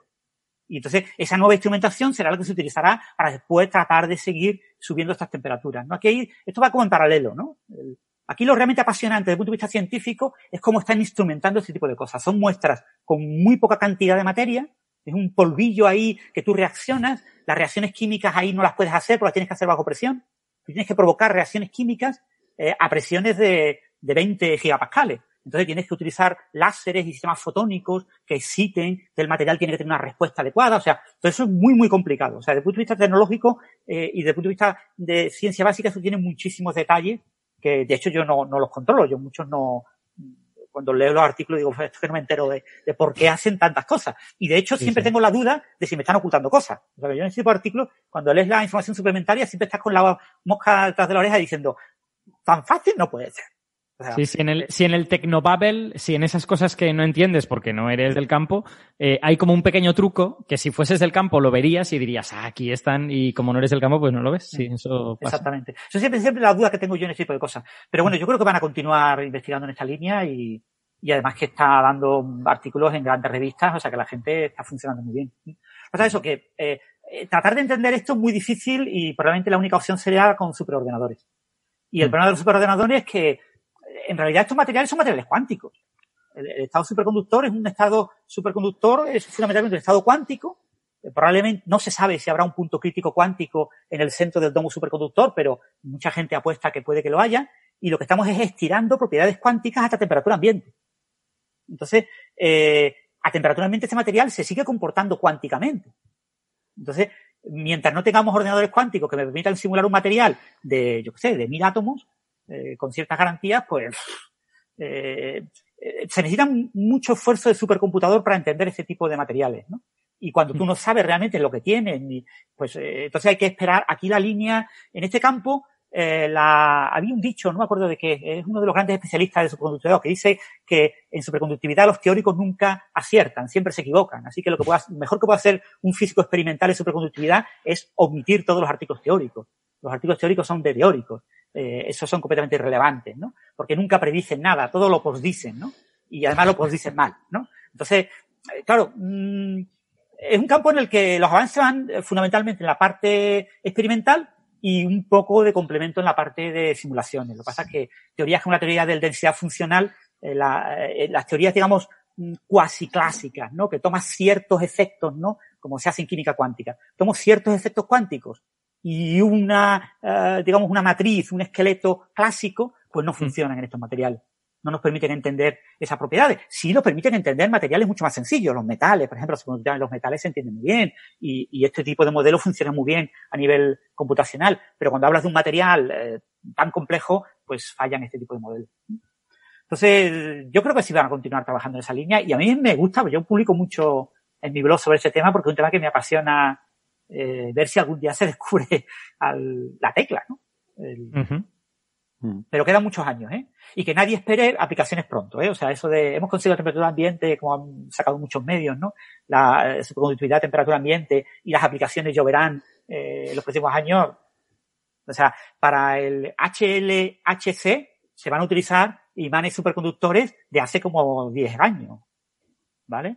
O sea, a nadie para diseñar, está, estamos hablando en fase de diseño, ¿eh? del HLHC, que ya están haciéndose pruebas, ¿no? De todo ese circuito. A nadie se le ocurre utilizar el último superconductor que ha salido al mercado. Y digo el que ha salido que... al mercado, no digo el que se ha publicado en hecho.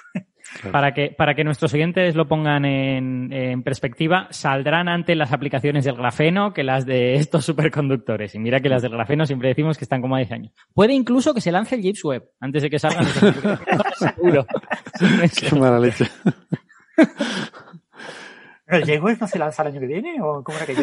Bueno, y el, y el se lanza el año que viene desde hace cuánto tiempo. Sí. Se hace en toda la Pero, boca. Que, que, que, nadie, que nadie se lleve a eso, que es un gran artículo, un artículo muy interesante y ya te digo, la, eh, presentan las cosas que se pueden presentar. No, mm. no se puede presentar mucho más. Claro, nos gustaría, a un teórico le gustaría tener muchísima más información sobre ¿Te gustaría saber el material ese? Y claro, para, para empezar. Sí, sí. ¿Y por qué transiciones de fase pasa? Porque eh, tenemos un salto, pues eso, desde 60 gigapascales hasta 267 gigapascales, no sabemos lo que pasa. Que puede no pasar nada, es decir, que el material se mantenga, pero parece muy excepcional, eh, o que pasen 20 transiciones de fase. O sea, estamos aquí trabajando en un mundo en el que no tenemos guía eh, teórica, no tenemos un sendero marcado por la teoría, sino estamos viendo a ver qué pasa. Yo cojo un material aquí, lo aprieto un montón y ¿podría apretarlo tanto que creas un agujero negro que se traga la Tierra y destruye el mundo? ¿Por qué la gente no pregunta eso? Eh, como cuando, con el LHC, quiero decir que ahí lo dejo, ¿no? A lo mejor es una, una posibilidad que no se les ha ocurrido hasta ahora. Bueno. Hay unos modelos muy bonitos de, teoría de cuerdas la, a base de la, de la eh, correspondencia ADS-CFT, ¿no? la, la correspondencia de Maldacena. Hay unos artículos muy bonitos en los que plantean que el punto crítico cuántico se puede entender utilizando un gas de agujeros negros. Entonces, eh, el punto de partida para la superconductividad, para este modelo de superconductividad eh, a muy baja temperatura, es un modelo similar a agujeros negros en un espacio ADS, ADS ¿no? Anti Y bueno, eh, eh, obtienen algunas de las propiedades características de algunos de estos materiales a muy baja temperatura. Lo que pasa es que nadie entiende cómo es, estirar esas ideas teóricas y llevarlas a una temperatura útil porque ya a una temperatura útil ya ese modelo deja de ser efectivo. ¿no? Esto es como la vaca esférica, ¿no? Donde tengo la vaca perfectamente esférica, lo entiendo muy bien porque es una esfera, pero en el momento en el que le pongo a la vaca esférica un agujero o dos, pues ya no la entiendo, porque los agujeros ya me complican. Y el, la vaca real, pues además de dos agujeros, tiene muchas más cosas, ¿no? bueno, las vacas tienen pelo, no como los agujeros negros. Eh, pues vamos pasando de tema y, si quieren, eh, podemos completar la ronda por los temas más breves, porque yo eh, interpreto o, sospecho que con el tema de Venus nos vamos a llevar bastante tiempo de debate. Así que si quieren, eh, podemos acabar hablando de rotación estelar. Acabar no, quiero decir, acabar esta parte antes de entrar en Venus. Eh, porque ha salido un, un, trabajo muy interesante hace un par de semanas que creo que salió en Astronomy and Astrophysics, si no lo he visto mal, corrígeme Marian o en... No, es en APJ, el formato es, como en APJ, Astrophysical Journal, sí, creo.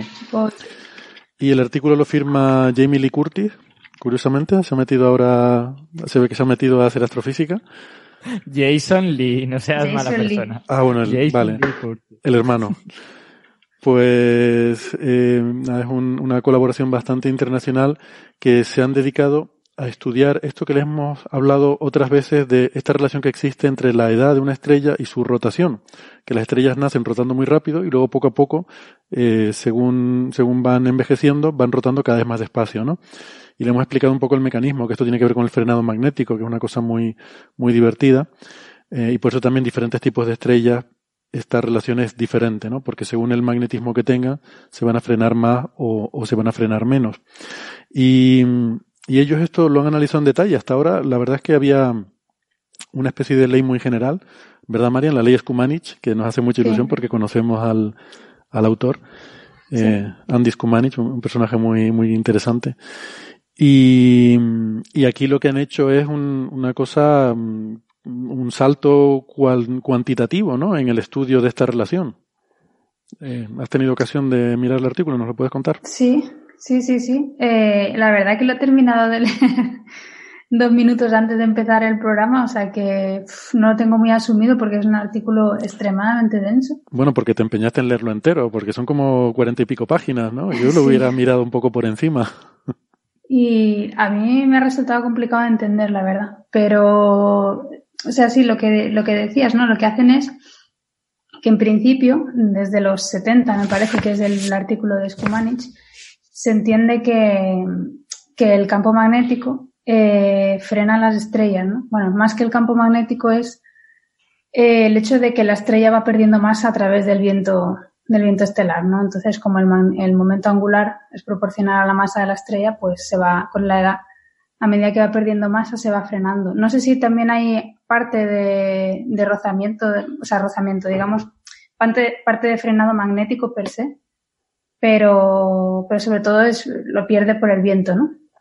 Es, el acoplamiento entre las dos cosas, porque el, viento sale radialmente hacia afuera, pero al, rotar la estrella, como el, viento está acoplado a las líneas de campo magnético, porque es plasma y está en, régimen de campo congelado, el, al, al girar tiende a, hacerlo girar también al viento, ¿no? Que de hecho solo ha visto la Parker ahora también en el Sol. Y entonces es una forma de llevar momento angular eh, hacia el viento. Sí, o sea, que en vez de salir que son las dos cosas. Mm. Es el acoplamiento entre las dos cosas, lo que el proceso ese. Sí, entonces, bueno, pues eso lo vio Skumanich, pues eso, en los 70, y es gracioso porque yo el artículo ese lo había visto referenciado un montón de veces, pero nunca lo había mirado, y he ido hoy y es un artículo que ocupa creo que media página, literalmente, o sea, y, y es que son los la media página contando la figura. Es. Son los buenos. es que es como, Dios mío. O sea, cuando tienes algo importante, lo cuentas, se cuenta rápido. Mira, mira esto que chulo. Cuando tienes que darle muchas vueltas, es que no es tan interesante. No, no, no, es en plan, mira, esto es lo que hay. Eh, es la segunda vez que ya me encuentro con esto. Recuerdo también cuando estaba haciendo cosas relacionadas con el ciclo solar, que fui a revisar los artículos antiguos donde descubren el campo global del Sol y demás, ¿no?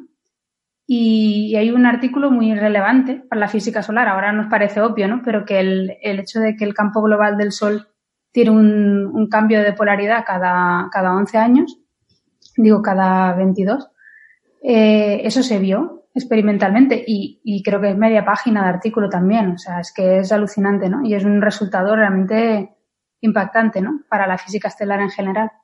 Bueno, pues eso es un artículo muy cortito donde ven que, mm, que hay una relación entre el periodo de rotación, la edad de, la, de, de, ciertas estrellas, que no sé si miden como menos de 10. O sea que. El, y además también hay. Dice, la, ¿no? el, el, antiguo original, sí, sí. sí. Y, y, además también ven una, la misma relación entre la edad de las estrellas y la luminosidad en calcio, que normalmente se asocia a la actividad magnética. Entonces, al final, lo que se acaba concluyendo, no en el artículo, sino años posteriores, es que justamente eso, ¿no? Las estrellas con la edad se van frenando por, por procesos magnéticos. Y, y, bueno, es una ley que parecía universal. Y de hecho se, utilizaba como, digamos, como manera de, datar la, la, edad de la estrella, ¿no? Medía su rotación, si era posible medirla. Y eso te daba, pues, según la ley de Skumanich, que es una ley de un, eh, es una ley de potencias, ¿no? Es el tiempo elevado a un exponente que creo que era 0,5 o algo así, según él. Eh, pues te daba directamente la edad de la estrella. Pero claro, con el tiempo pues se han ido encontrando que hay cosas que no encajan. ¿No? Que por ejemplo, creo que en el artículo mencionan algo así como que um, un sistema de estrellas binarias se miden edades del orden de 2 gigaaños o algo así, según los radios de las estrellas y demás. Con estrellas binarias se pueden medir las edades de forma más sencilla. Pero luego por otros métodos eh, independientes pues sacaban 6 gigaaños, ¿no? Entonces, claro, no se entendían ese tipo de, resultados. Y bueno, mencionan unas cuantas incompatibilidades de, de la teoría esta de, de, que parece que esto no es algo tan universal, ¿no?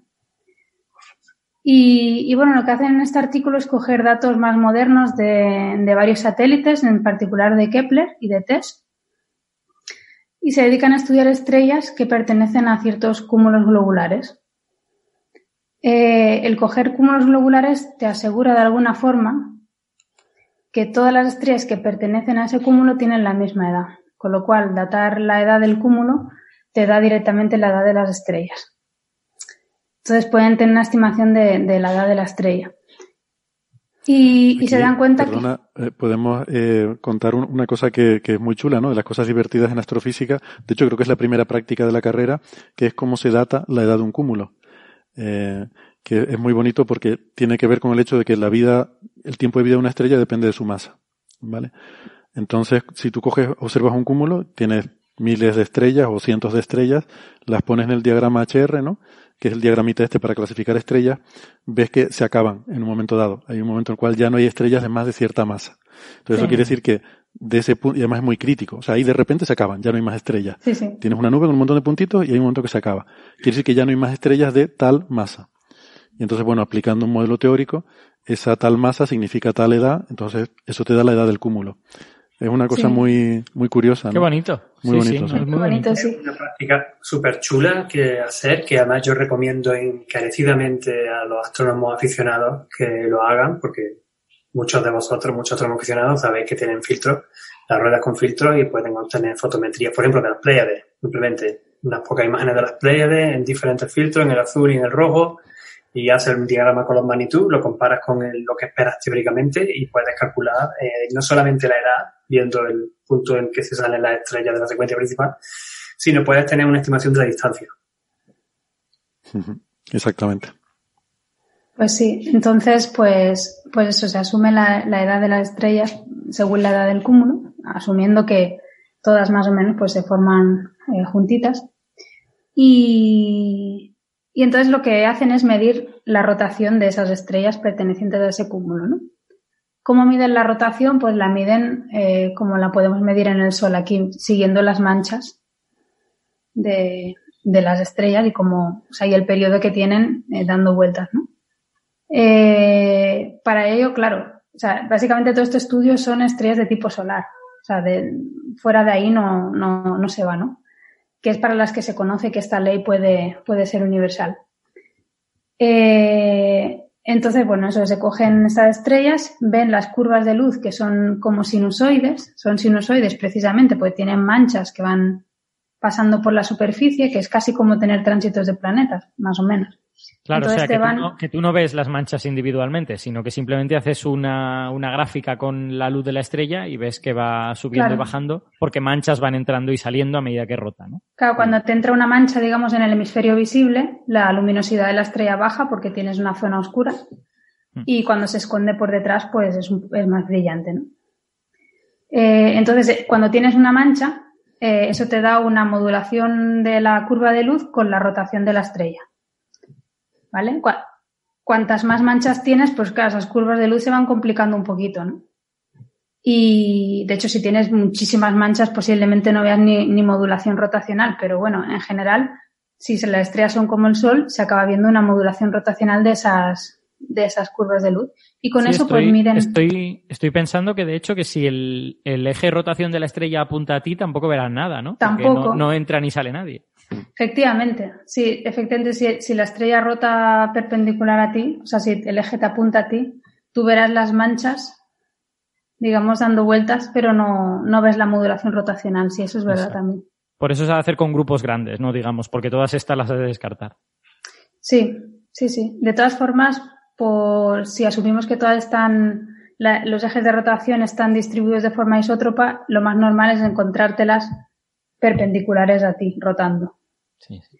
¿Vale? Pero sí, o sea, efectivamente te puede ocurrir eso.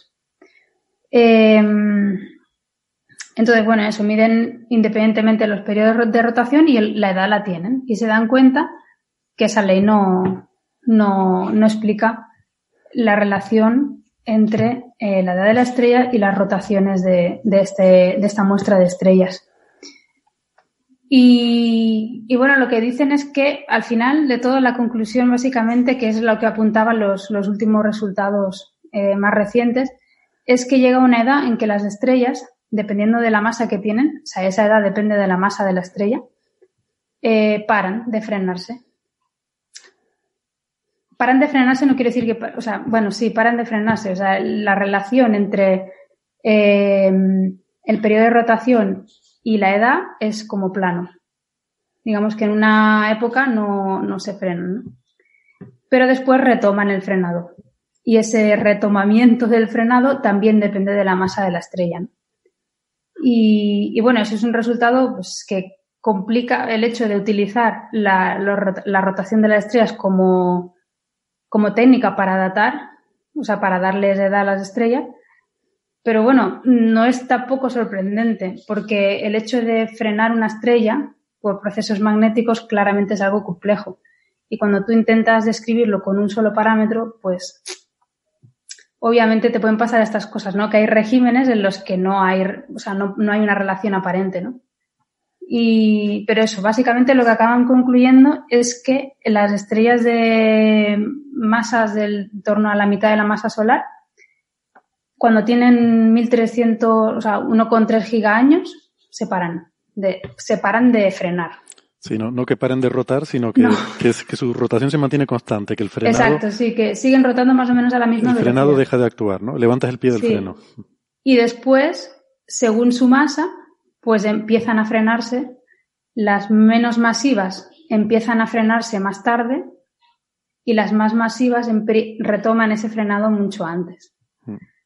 Mm. Entonces, claro, mm, cuando tú estás viendo estrellas que tienen la misma, la misma edad pero distintas masas, digamos que unas han retomado el frenado, otras no, y al final lo que ves es que casi todas están a la misma velocidad porque entre que unas lo habían retomado antes y se han frenado, pero las otras hayan quedado estancadas, al final están todas en torno a la misma, a la misma velocidad, que es lo que acaban más o menos viendo, que llega un momento eh, en que todas las estrellas de ese cúmulo parecen tener la misma rotación, aunque tengan, mm, eh, en este caso son temperaturas lo que miden, pero aunque tengan masas distintas. ¿no? Un poco complicado así de, de, ver, pero básicamente lo que acaban viendo es que la ley de Scumanis no es universal. Sí, que hay un o sea, periodo que, que... en la vida de la estrella que deja de cumplirla, ¿no? Y que si te sí. pilla en ese periodo, pues te fastidiado porque ahí no sirve la ley, ¿no? Claro, porque pero, al principio lo que una... decían es. Pero al principio dan... lo que decían es. Perdona, perdona. No, digo que ellos te dan su propia receta, o sea, que, que puedes mm, puedes ver según sí. la masa de la estrella y la rotación que tenga, puedes ver si está en ese régimen o está fuera. Si está sí. fuera, pues mm, bien, porque puedes calcularlo, y si está ahí, claro. pues. Si está ahí, pues tienes plana. una incertidumbre en la edad, pues enorme. ¿no? Claro. Bastante grande, porque hay un periodo en el que no hay relación entre, entre las dos cosas. ¿no? Mm. Me parece un asunto muy, sí. muy interesante.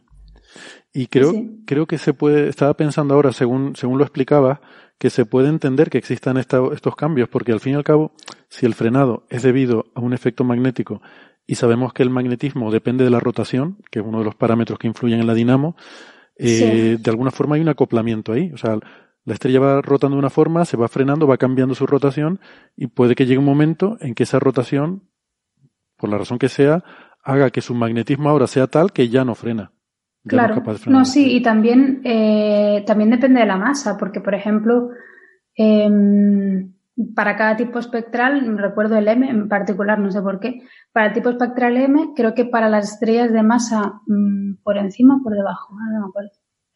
Bueno, hay un límite de 0,4 masas solares que te dice que la estrella se vuelve totalmente convectiva. Con lo cual tener un campo magnético organizado ahí es muy difícil. Mm. Entonces, claro, mm, el magnetismo depende de muchas cosas. Depende de la rotación, como tú has dicho, depende de la masa de la estrella, depende de un montón de cosas. Entonces, a lo largo de la vida de la estrella va a cambiar. Por eso digo que frenado debido a efectos magnéticos, describirlo con uno de esos parámetros, pues tiene ese peligro, ¿no? Porque es una cosa que es muy compleja. Pues, pues está interesante. Un nuevo ejemplo de cuando vamos descubriendo y tenemos más datos y podemos mirar las cosas con un poco más detalle, vemos que lo que parecía una tendencia general o algo así que quedaba menos bonito con la barra de error, pues en verdad te das cuenta de que hay otros parámetros, otras, otras propiedades, otro, algo intrínseco por ahí debajo que es lo que hace que funcionen, que funcionen las cosas, que no, son, la, no es la vaca esférica. No, no, claro, claro. Yo creo que era esperable esto tampoco. Muy bien. ¿Les parece? ¿Soy el único que oye una musiquita súper curiosa de fondo? Creo que soy yo. ¿Puede ser? Voy a quitar el, el micro.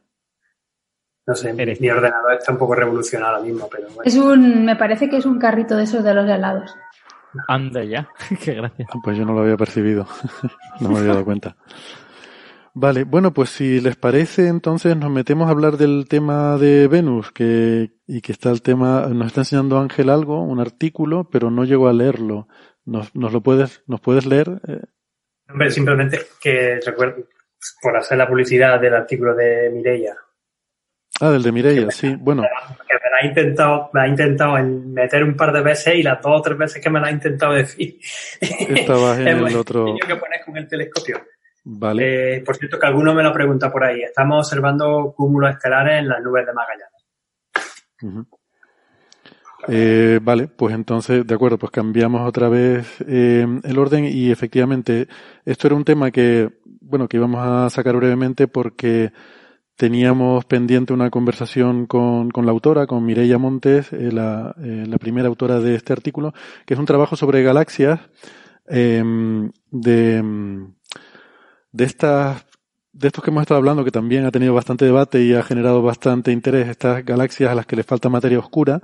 Eh, estuvimos aquí hace un par de episodios también con Nacho Trujillo, que nos estuvo contando eh, pues las últimas andanzas en esta historia con el grupo de Dragonfly, de Bandokum y, esta gente, ¿no? Um, y cómo está ahora el, asunto con todo eso. Um, resulta que hay además de la famosa galaxia esta que está en, en, cuestión, de que si está cerca, si está lejos, que ahí ese, debate continúa. Eh, pero en general, mm, sí que hay galaxias que parece que tienen un contenido de materia oscura, sobre todo galaxias de estas ultra difusas, como las bautizó Van Dokum, que, mm, que no parecen encajar eh, muy bien con el resto de galaxias en cuanto a su composición entre materia bariónica y materia oscura, ¿no? Que normalmente tenemos un 80%, 20%, pero hay algunas pues que o que según Van no tienen nada o que tienen 99,9% de materia oscura, ¿no? Bueno, eh, ¿cómo encajar este tipo de galaxias en el paradigma cosmológico actual? Pues una de las cosas que se están intentando investigar. Y, y este artículo, que, al que hacía referencia Ángel, que lo podemos comentar un poco por encima, eh, pues es un artículo que firman varios colegas nuestros de aquí del Instituto de Astrofísica. Como digo, la primera autora es Mireia Montes, eh, Nacho Trujillo también es, coautor de este artículo, eh, también un colega del Instituto de Astrofísica de Andalucía. Y mm, lo que dicen, no sé si quieres contarlo brevemente, Ángel, es que han observado eh, colas de marea, que es una cosa que a ti te interesa mucho en, en tu trabajo, que sugeriría que una de estas galaxias, ¿no? En concreto la NG 1052 de F4, una de estas galaxias que parece que le falta materia oscura, pues está sufriendo interacciones con otras galaxias cercanas. Y que eso Sí, podría que- ser, ¿no? Uno de los, de las explicaciones. Yo creo que eh, Nacho lo ha dicho ya varias veces. Yo recuerdo que cuando sacamos la, por la primera política, estuvimos hablando del, primer caso hace ya, cuando fue? ¿Un año un par de años? Yo pierdo ya la pista. Eh, una de las cosas que sugeríamos era precisamente esto, que eh, podrían ser por consecuencias de interacciones con corrientes de marea y que en estos, en estos casos es muy fácil de que la, la materia oscura pues no está, lo único que te queda es la, la materia bariónica. Y entonces, pues, por eso me ha parecido un artículo súper interesante, súper interesante que espero que tengamos la oportunidad de, de hablar con Mireia en más, con más detalle. Una pena porque, bueno, Mireia, Mireia Montes, eh, astrofísica hizo la tesis allí con vosotros en el Instituto de Física de Canarias y después se vino aquí a, Sí, a, sí, aquí a olvidó- Australia, a la Universidad de Nueva Gales del Sur, donde ha estado hasta, creo que la semana pasada. La semana pasada, en, me- me- bueno, él ya ahora se ha ido a Baltimore. ¿He dicho bien? Sí, a Sí, Baltimore. cre- creo que sí, de Baltimore, sí. Y estuvo a- con, con un vuelo que comentaba, ¿no? que ha sido bastante curioso, dadas las circunstancias en las que se encuentra el mundo ahora. Y, y entonces, pues nada, espero que podamos hablar con ella. Pero ella lleva, bueno, su tema de investigación, esta estructura muy difusa, una imagen muy profunda. En el artículo, Eh, como se perdón, perdón, Ángel, creo que ella hizo la tesis con Nacho Trujillo, si no recuerdo mal, Claro, el claro, ella hizo, ella hizo la tesis con Nacho Trujillo y Nacho cuando, cuando ella vino para acá me contactó y me dijo, oye, mira, a ver si hablas con ella también, y bueno, yo la conozco desde, desde- personalmente desde entonces. Mm, Y el segundo autor, por cierto, es Raúl Infante, que también lo conocemos bastante bien, ¿no? Que precisamente es para conseguir imágenes profundas, para sustraer bien la- la contribución del cielo y conseguir ver estas cosas de muy bajo brillo superficial. Y es que el artículo, la verdad, que me ha parecido fantástico. No es por echarle, no sé, por decir, hacer el peloteo a Mireia. ¿no? Yo sé que hace cosas súper chulas y como el grupo de, de Nacho, pero a mí es que me ha encantado. No voy a ponerme a detallarlo. Quiero simplemente mencionar eh, dos cosas que me han hecho especial ilusión. Eh, bueno, además de usar imágenes de archivos del telescopio espacial Hubble, eh, usan observaciones con el Gran Telescopio de Canarias. Pero lo que más ilusión me ha hecho es que también han empleado el pequeño telescopio IAC-80 ujú. eh, en el observatorio de Teide, de 82 centímetros, al que le tengo un cariño muy especial. Ay, que ganas tengo de volver.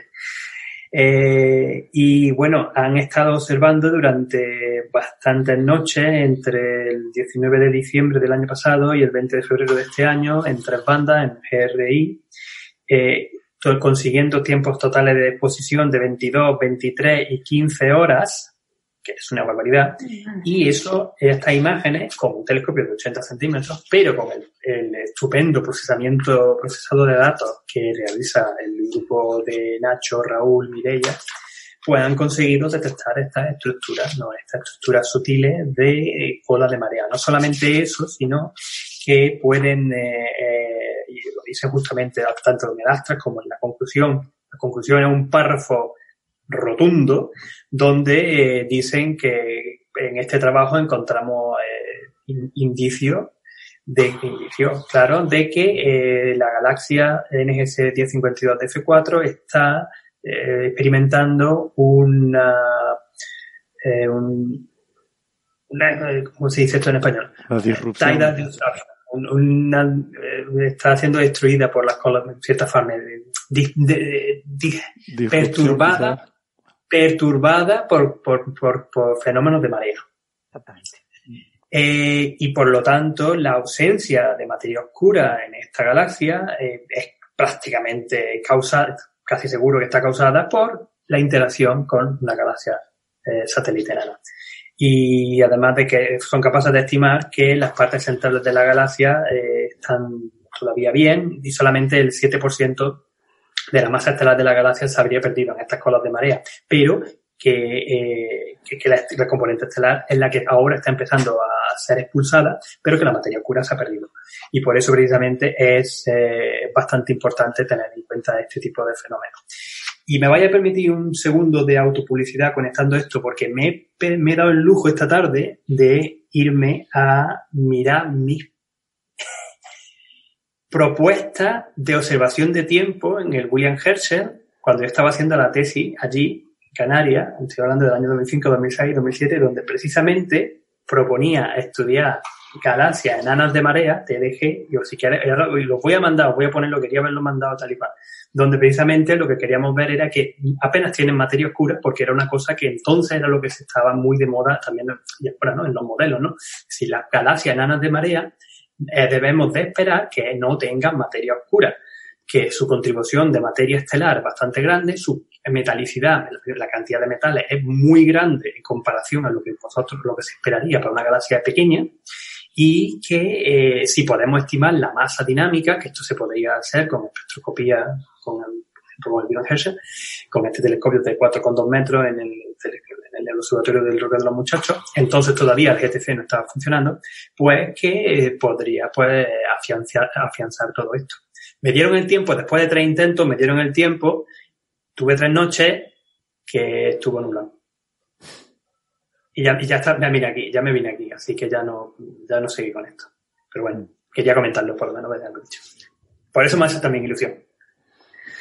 Bueno, pues, pues eso. Entonces la, la, conclusión, como digo, ya lo, ya lo veremos con más detalle, pero por, por resumir un poco la conclusión es eso, que cuando estas galaxias son, sufren estos procesos en los cuales, eh, por interacción con otra galaxia, le puede robar parte de su materia, pues tiende a perder antes la materia oscura, pues simplemente porque está, la materia ordinaria tiende a estar concentrada más cerca del centro de la galaxia, el, el halo de materia oscura tiende a ser más, más grande, más difuso alrededor, y es más fácil que, que lo pierda antes.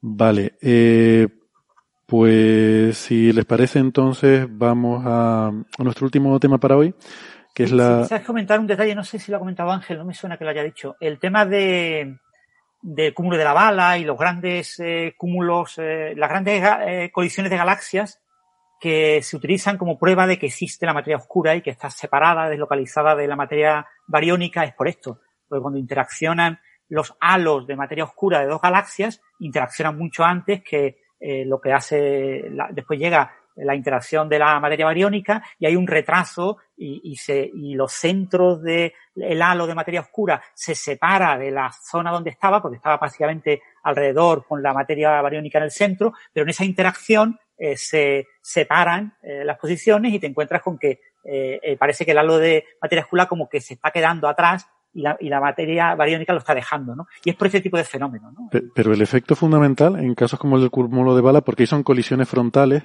ahí el, efecto fundamental es que se separa eh, el tema del gas que tiene, que sufre interacción al atravesarse, el cúmulo de bala estamos viendo justo después de la colisión, entonces ya han, ya han pasado, pero el gas se ha quedado en medio, porque el gas de las, de las galaxias ha colisionado y se ha quedado en medio mientras que las estrellas sí que han pasado, pues las estrellas son partículas y no chocan entre ellas, y la materia oscura también ha pasado. Entonces se ve que cuando hacen los mapas de masa, usando efecto de lente gravitacional, se ve que la mayor parte de la masa ha pasado mientras que el gas se ha quedado. Entonces, eh, ese es el gran, la, la forma más directa de, de, estar seguro de que, de que hay materia oscura, ¿no? Porque la masa de gas debería ser mayor que la masa de estrellas y sin embargo se ve que la mayor parte de la masa no se ha quedado en el centro en la colisión como el gas, sino que ha, atravesado, ¿no? Y, y, ese es el efecto fundamental. Mientras que aquí está relacionado en el sentido que son también este tipo de interacciones entre galaxias, pero no son así de colisión frontal, sino es más como de arrancar, seguramente, no, no sé exactamente cómo es la situación de esta galaxia, ya nos lo contará Mirella, pero es posible que una galaxia más grande le esté arrancando, haya pasado por ahí cerca y le esté arrancando pues una cola así como de marea, ¿no? Veo que Ángel levanta el pulgar, pero está ahí entretenido Eh, tienes el micrófono Eh, sí. cerrado, Ángel. Sí. Estoy de vuelta, estoy de vuelta. Eh, me tocaba hacer el pequeño offset de, campo. Em, sí, es lo que tú dices. Estas galaxias, pues lo que puede- pueden ocurrir de varias maneras. Normalmente son de un, dos galaxias más o menos normales que pueden interaccionar y entonces una parte de una de las dos galaxias se expulsa hacia afuera. Entonces queda como una pequeña grumo eh, alrededor de la parte principal de la galaxia que se ha sido expulsada. Pero esa tenía que estar antes para que llamemos expresamente de enana de marea o un objeto enano de marea. Eso, es, eso que se ha expulsado tenía que estar antes dentro de una galaxia grande o de una galaxia principal. Eh, y lo que muchas veces vemos que se escapan, pues primero sobre todo se escapa el gas, de hecho cuando lo vemos en radio, y de hecho fue este, este, eso fue el motivo que me, que me motivó a mí a hacer radioastronomía, buscar la interacción entre galaxias, porque con radioastronomía el gas hidrógeno 21 centímetros se ve muy bien estas colas, se ve muy bien esta estructura, porque el gas se perturba muchísimo más fácil que las estrellas. Entonces, pues primero se va el gas y después se van parte de las estrellas. Eh, y se ven estas colas, estos filamentos, esta historia. Y, pero claro, muchas veces son objetos súper tenues, súper difusos. Por eso hacen falta imágenes súper profundas, muy profundas, mucho tiempo de integración y un eh, procesado muy detallado de los datos eh, para ver la estructura. Claro, una cosa es ver la estructura y otra cosa es poder estudiar por la cinemática, cómo se mueven y estudiar también, por ejemplo, pues, la, cantidad de estrellas o mirar la, eh, la metalicidad del gas, ¿no? que para eso se hacen falta espectroscopía. Entonces, pues nada, pues eh, son, son, son así, ¿no? Es, no es como lo que te escuchaba contar antes de lo que ocurre con cúmulos de, de galaxias cuando chocan, y entonces pues vemos que hay algo que se queda ahí que es la materia oscura, ¿no? Que se ve fácilmente muy bien con los, en- también con el rayo X y con el, el- estudiando la distribución de las galaxias de fondo, ¿no? Es lo que acabo de explicar, ¿verdad, Héctor? Eh, es algo un poco distinto, ¿no? Eh, eh, son interacciones más, más de andar por casa, son más cositas pequeñitas una que interacciona con la otra, digámoslo así. Pero son parecidos también a, lo- a los streams de estrellas que se ven, por ejemplo, en la Vía Láctea con las enanas satélites. Es exactamente lo mismo. Los streams de estrellas, que por cierto, la semana pasada lo que estuve estudiando aquí, lo que estuve observando aquí fueron precisamente corrientes de estrellas en el halo de la Vía Láctea, eh, son exactamente lo mismo. Eh, son un objeto que se ha acercado a, otro más grande, en este caso la Vía Láctea, y la intensa gravedad de la Vía Láctea es capaz de perturbar completamente, romper esa galaxia enana y forman lo que son las corrientes de marea. Pero claro, ahí ya hablamos de corrientes de marea, no son galaxias enanas de marea.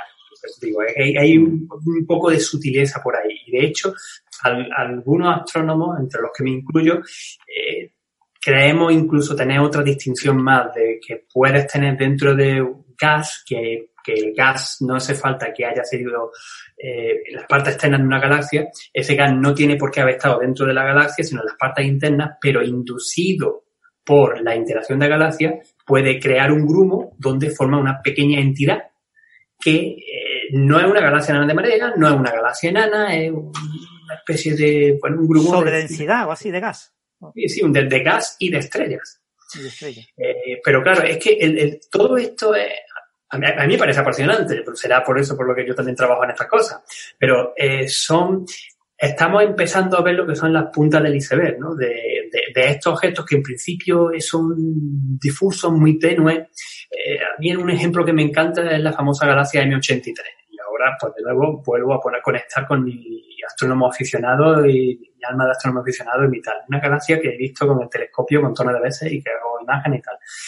M83, pues teníamos la idea de que esta es la parte estelar y tal cual. Pero cuando llegamos los radioastrónomos, y ahí me meto porque fueron también observaciones en las que contribuí hace una década, eh, a, a conseguir la- el mapa de gas, vemos que la galaxia es pequeñita y el gas ocupa como dos veces la luna llena en el cielo. Una barbaridad. Y si te pones a mirar, y esto también lo, vieron- lo hizo muy bien el satélite ultravioleta Galex, lo que se empiezan a ver son en las partes muy externas, donde no esperaríamos ver estrellas ni formación estelar, aparecen un montón de cúmulos de estrellas jóvenes que se han formado por el gas que ha condensado en esas partes tan externas. Y ya cabe preguntarse, bueno, ¿y hasta dónde llega en verdad la galaxia? ¿Qué es la parte, no? Eh, en fin, tema muy chulo, pero en fin, no me quiero enrollar. Bueno, pues eso, que otro día hablaremos de este tema con, con más calma, espero, y, y, a ver si con, con alguno de los protagonistas. Eh, a ver, yo quería hablar de Venus hoy, pero no, no sé si, si ustedes no, no los veo muy por la labor, porque pues yo, yo quiero hablar de Venus, así que... Yo ya estoy calentito, ¿eh? Yo ya estoy calentito y además estoy un poco más tranquilo, que esto ya se está yendo solo. Venga. Pues eh, nada, eso, que ha, habido estos días mucho debate, eh, supongo que en medios de comunicación, si no ha estado saliendo ya, empezará a salir ahora un montón de cosas.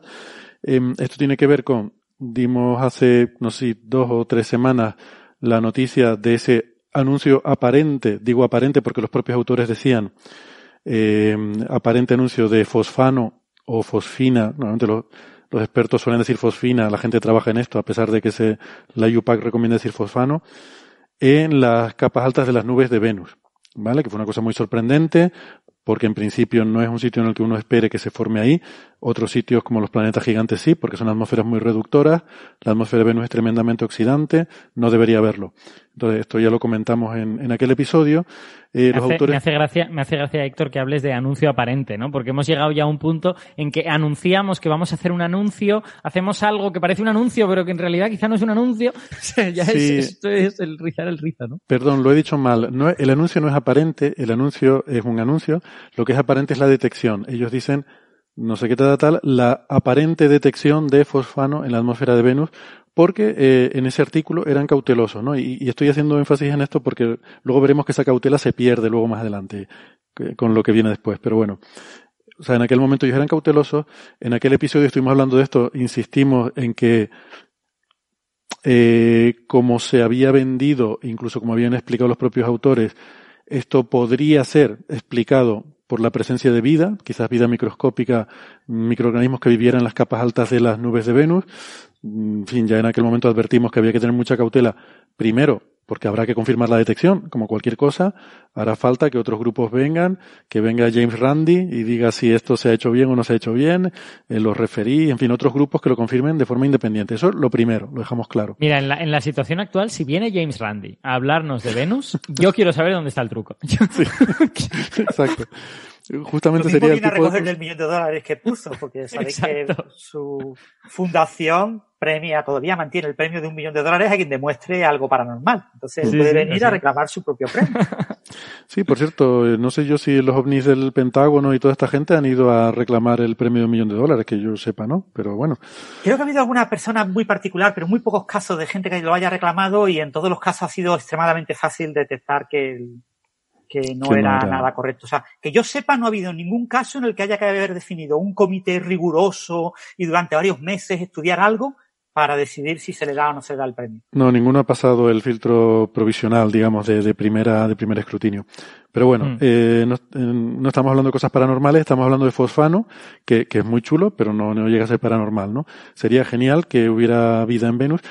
Eh, otro artículo salió también, eh, más o menos, bueno, un poco antes, que incluía a muchos de los mismos autores en los que argumentaban que la presencia de fosfano en un exoplaneta en ciertas condiciones sería un biomarcador por esta dificultad de que pueda sobrevivir mucho tiempo en una atmósfera como esta y motivado por el hecho que en la Tierra casi todo, bueno, todo el fosfano es de origen biológico, ¿no? Lo, lo generan microorganismos.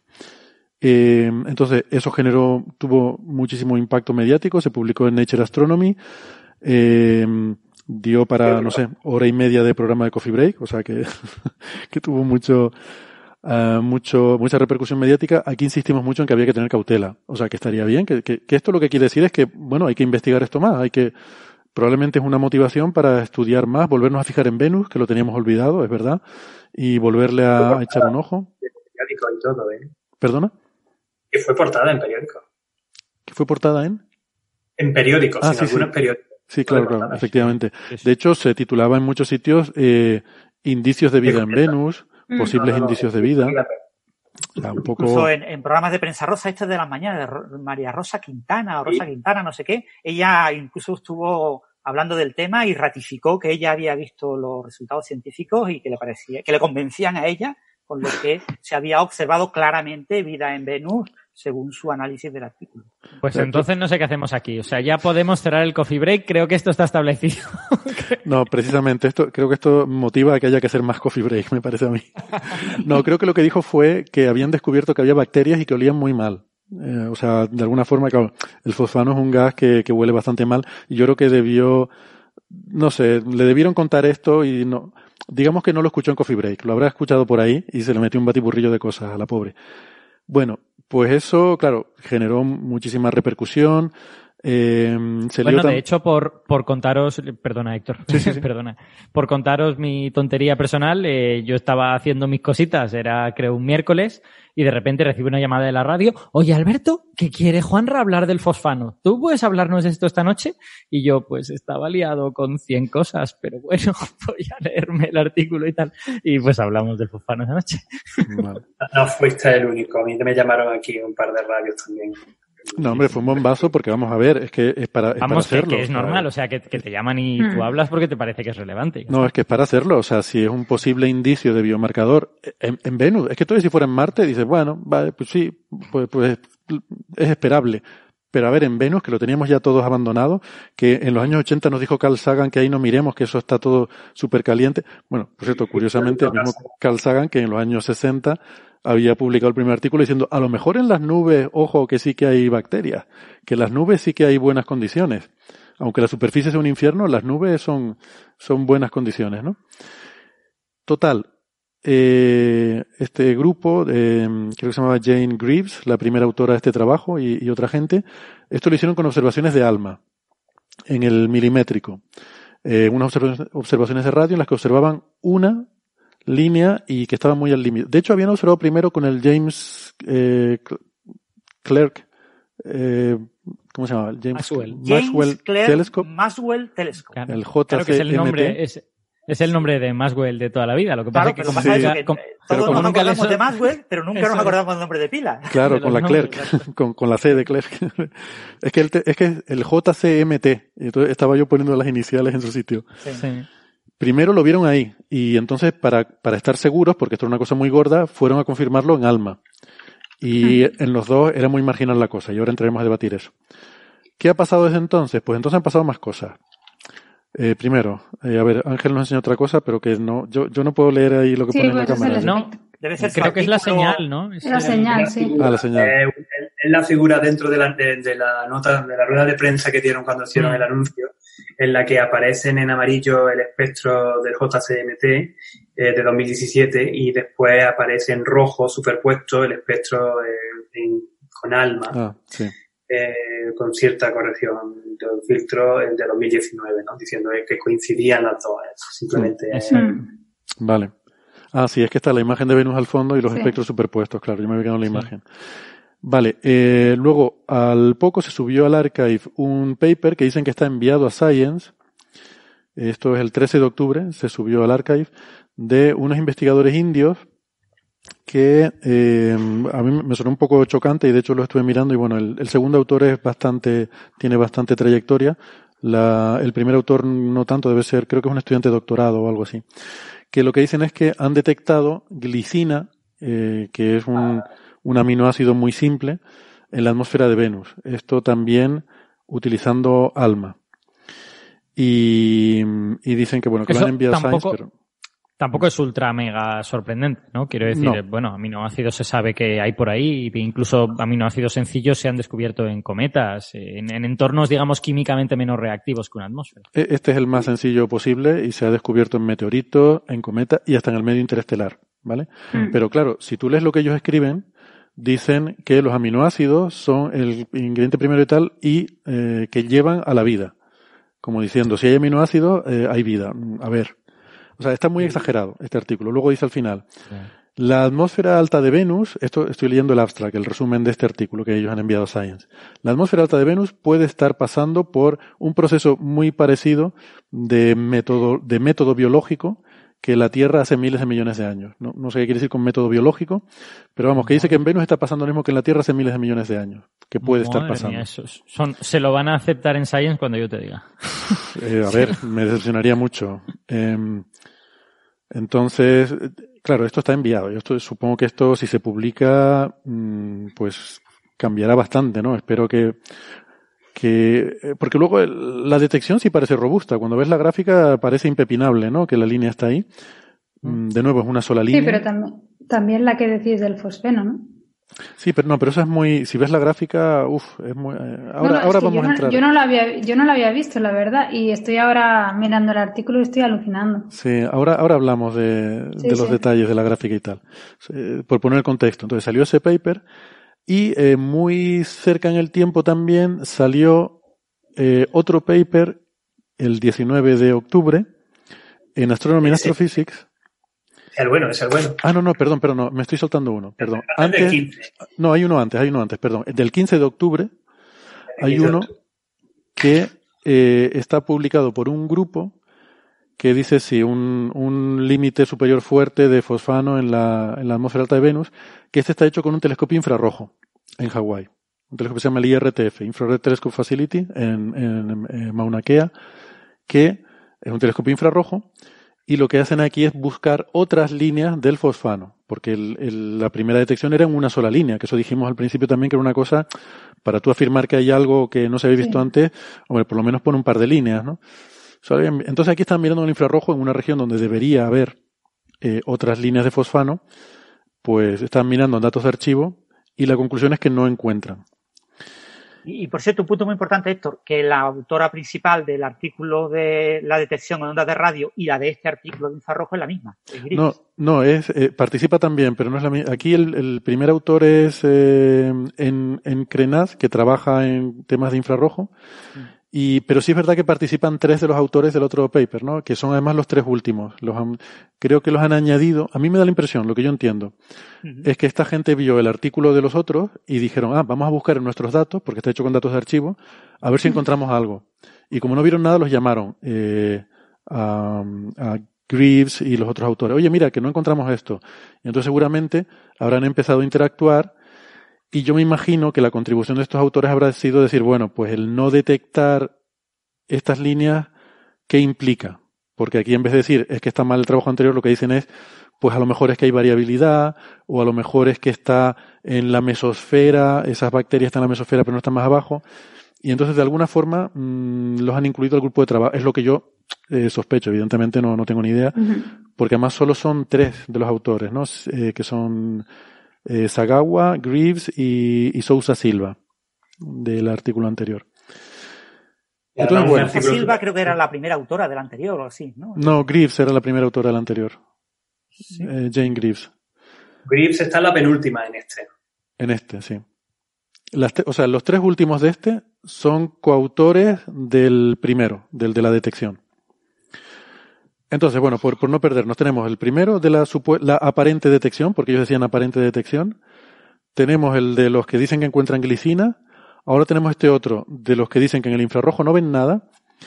Y acaba de salir, ya para terminar de rizar el asunto, otro de otros autores completamente independientes que dicen un reanálisis de las observaciones de ALMA en Venus, no eh, hay detección de fosfano, eh, no hay detección estadísticamente significativa de fosfano. ¿Vale? Y lo que hacen es reanalizar los mismos datos, los mismos Sí. datos que usaron Greaves et al, analizarlos de otra forma y dicen que no, que a ellos no les sale, bueno, que si te pones un poco, si haces las cosas más o menos bien, con un, ajustando un polinomio de orden bajo y tal, luego entramos en eso, que llegan a 2 sigma, o cerca de 2 sigma, si quieres. Pero que eso no es, no se puede considerar estadísticamente significativo. Y ya por último, para terminar, liarlo en Twitter he visto, y Ángel también lo ha visto, eh, alguien retuiteando que hay una nota de Alma diciendo que sospechan que puede haber un problema con esos datos que se usaron para este análisis del fosfano, que los han retirado porque los datos, el archivo es público y que los están estudiando para ver si ese problema está ahí y si puede haber afectado a la detección. Que no están seguros, que lo están analizando y que ya nos dirán. Pero a mí eso me, me escama un poco porque yo he estado buscando esa nota y no la encuentro. No está en la página de Alma y sería, lo normal sería que lo pusieran en la página de Alma. He estado mirando el centro de datos de Alma. Quizá es un mail que se ha enviado. A mí la captura de pantalla que ponen parecía un, un mail. Eh, tengo que cambiar el bicho este, pero bueno, un segundo. Vale. Pues no lo sé. Entonces, yo solo lo he visto compartido en Twitter un pantallazo. Un un pantallazo que podría ser de un mail, como dice Ángel, y compartido por ahí en Twitter, eh, de, creo que lo he visto en dos fuentes al final. Pero vamos, no lo he podido encontrar en ninguna fuente pública. Mm, no sé, me extraña si, si tienes un repositorio público de datos y vas a retirar un, una parte de los datos para, para analizarlos y, y, comprobar su integridad, lo normal sería poner un anuncio en el, en, en, en la sí. página donde tienes los datos, ¿no? Además es raro que esos en particular, ¿no? O sea, es, sí, bueno, yo podría entender que como ha habido tanto ruido, que tú eres alma y digas, uy, vamos a ver si esto está bien, porque bueno, ahora hablaremos de los datos, pero son para echarle un Sí. poco de comer aparte. Y, y entiendo que los, los hayan mirado en detalle y se hayan percatado que puede haber un problema. O sea, yo todo eso lo entiendo. Lo que me extraña es que no haya una nota ahí puesta, ¿no? Hemos quitado estos datos. Mm, No sé. Bueno, que, como fuere. ¿Qué les parece? Eh, yo, si puedo decir, es que ya te digo, este artículo no, no me había dado tiempo a mirarlo y, y ahora que lo miro es que me parece alucinante. Más que una reanálisis de esto, es que lo que no entiendo es que esto pasara eh, de ningún referee, porque a ver, yo puedo compartir pantalla porque es que eso, esto hay que enseñarlo. Dale, dale. ¿Se puede Sí, comparte compartir pantalla? En el podcast la gente no lo va a ver, pero bueno. Da igual, no importa, pero al menos la gente que está aquí lo va a ver porque es que es alucinante. A ver, se ve, ¿no? Sí. Estos son los, entiendo que estos son los datos originales, ¿no? ¿Veis mi ratón, no? Aquí arriba. Sí. Entonces se ve como una señal que es un poco ondulante. Eh, tiene una ondulación en la longitud de onda donde se esperaba esa transición, ¿no? Pero también las hay fuera. Entonces, lo que hacen es decir, vamos a ajustar un polinomio de muy alto orden que coja el resto de ondulaciones. Nuestra región donde nos interesa que esté la señal la enmascaramos y después sustraemos el, el ajuste. Esto de aquí está enmascarado, con lo cual se ajusta toda la porquería de fuera, se la quitas y claro, te queda tu señal estupenda. Eso es trampa. A ver, eso es literalmente trampa. Porque si tú el ajuste de orden 12, en este caso, lo dejas en todo el espectro, esa señal de ahí se la come y te queda esto planito. O sea, eso es literalmente trampa. Entonces no hace falta hacer un reanálisis. Si es que lo que no se puede es analizar una señal así. Tú no puedes decir, donde yo quiero que esté la señal no voy a tocar nada. Pero fuera lo voy a dejar todo estupendísimo para que no haya nada. Es que eso no, eso no puede ser. Bueno, es que estás está ajustando el continuo, entonces si crees que hay una línea, pues esa, esa parte la tienes que quitar del ajuste, ¿no? Yo creo que eso no... Pero no se usa. Pero, pero porque tú No quieres que haya una línea. Pero es que date cuenta que, que los, los artefactos fuera de tu transición, de tu longitud de transición, son iguales que donde está tu transición. Ujú. Bueno, no, vamos a ver, eh, la, la cosa al, final- al final es volver ir a lo de, yo estoy completamente de acuerdo con lo que dice María, eh, ir a, a lo del eh, cómo sustrae el continuo. Quizás tenemos que empezar desde ahí. Sí. Recordad Mm. que lo que estamos haciendo, claro, y estamos aquí jugando un poco con trampa porque estamos intentando hablar por la radio cuando estas imágenes son tan evidentes de lo que Marian está explicando, ¿no? Pero lo que, lo que muchas veces, lo que hacemos en astrofísica, mucho- en física en general, es simplemente para medir este tipo de eh, rasgos espectrales, que pueden ser líneas de absorción, como en este caso, o líneas de emisión, como las que a mí me gustan, la de oxígeno 3, con corchete, por ejemplo, tío la cuña. Eh, lo que hacemos es que tenemos que medir, medir, eh, lo que llamamos el continuo, ¿no? Está sobre un continuo estelar o un continuo Sí. de lo que sea, un continuo de, de- de cierta emisión que tiene de, de- de fondo. Entonces tú eso se lo tienes que sustraer para medir exactamente cuál es la cantidad de flujo que tiene o que te ha absorbido.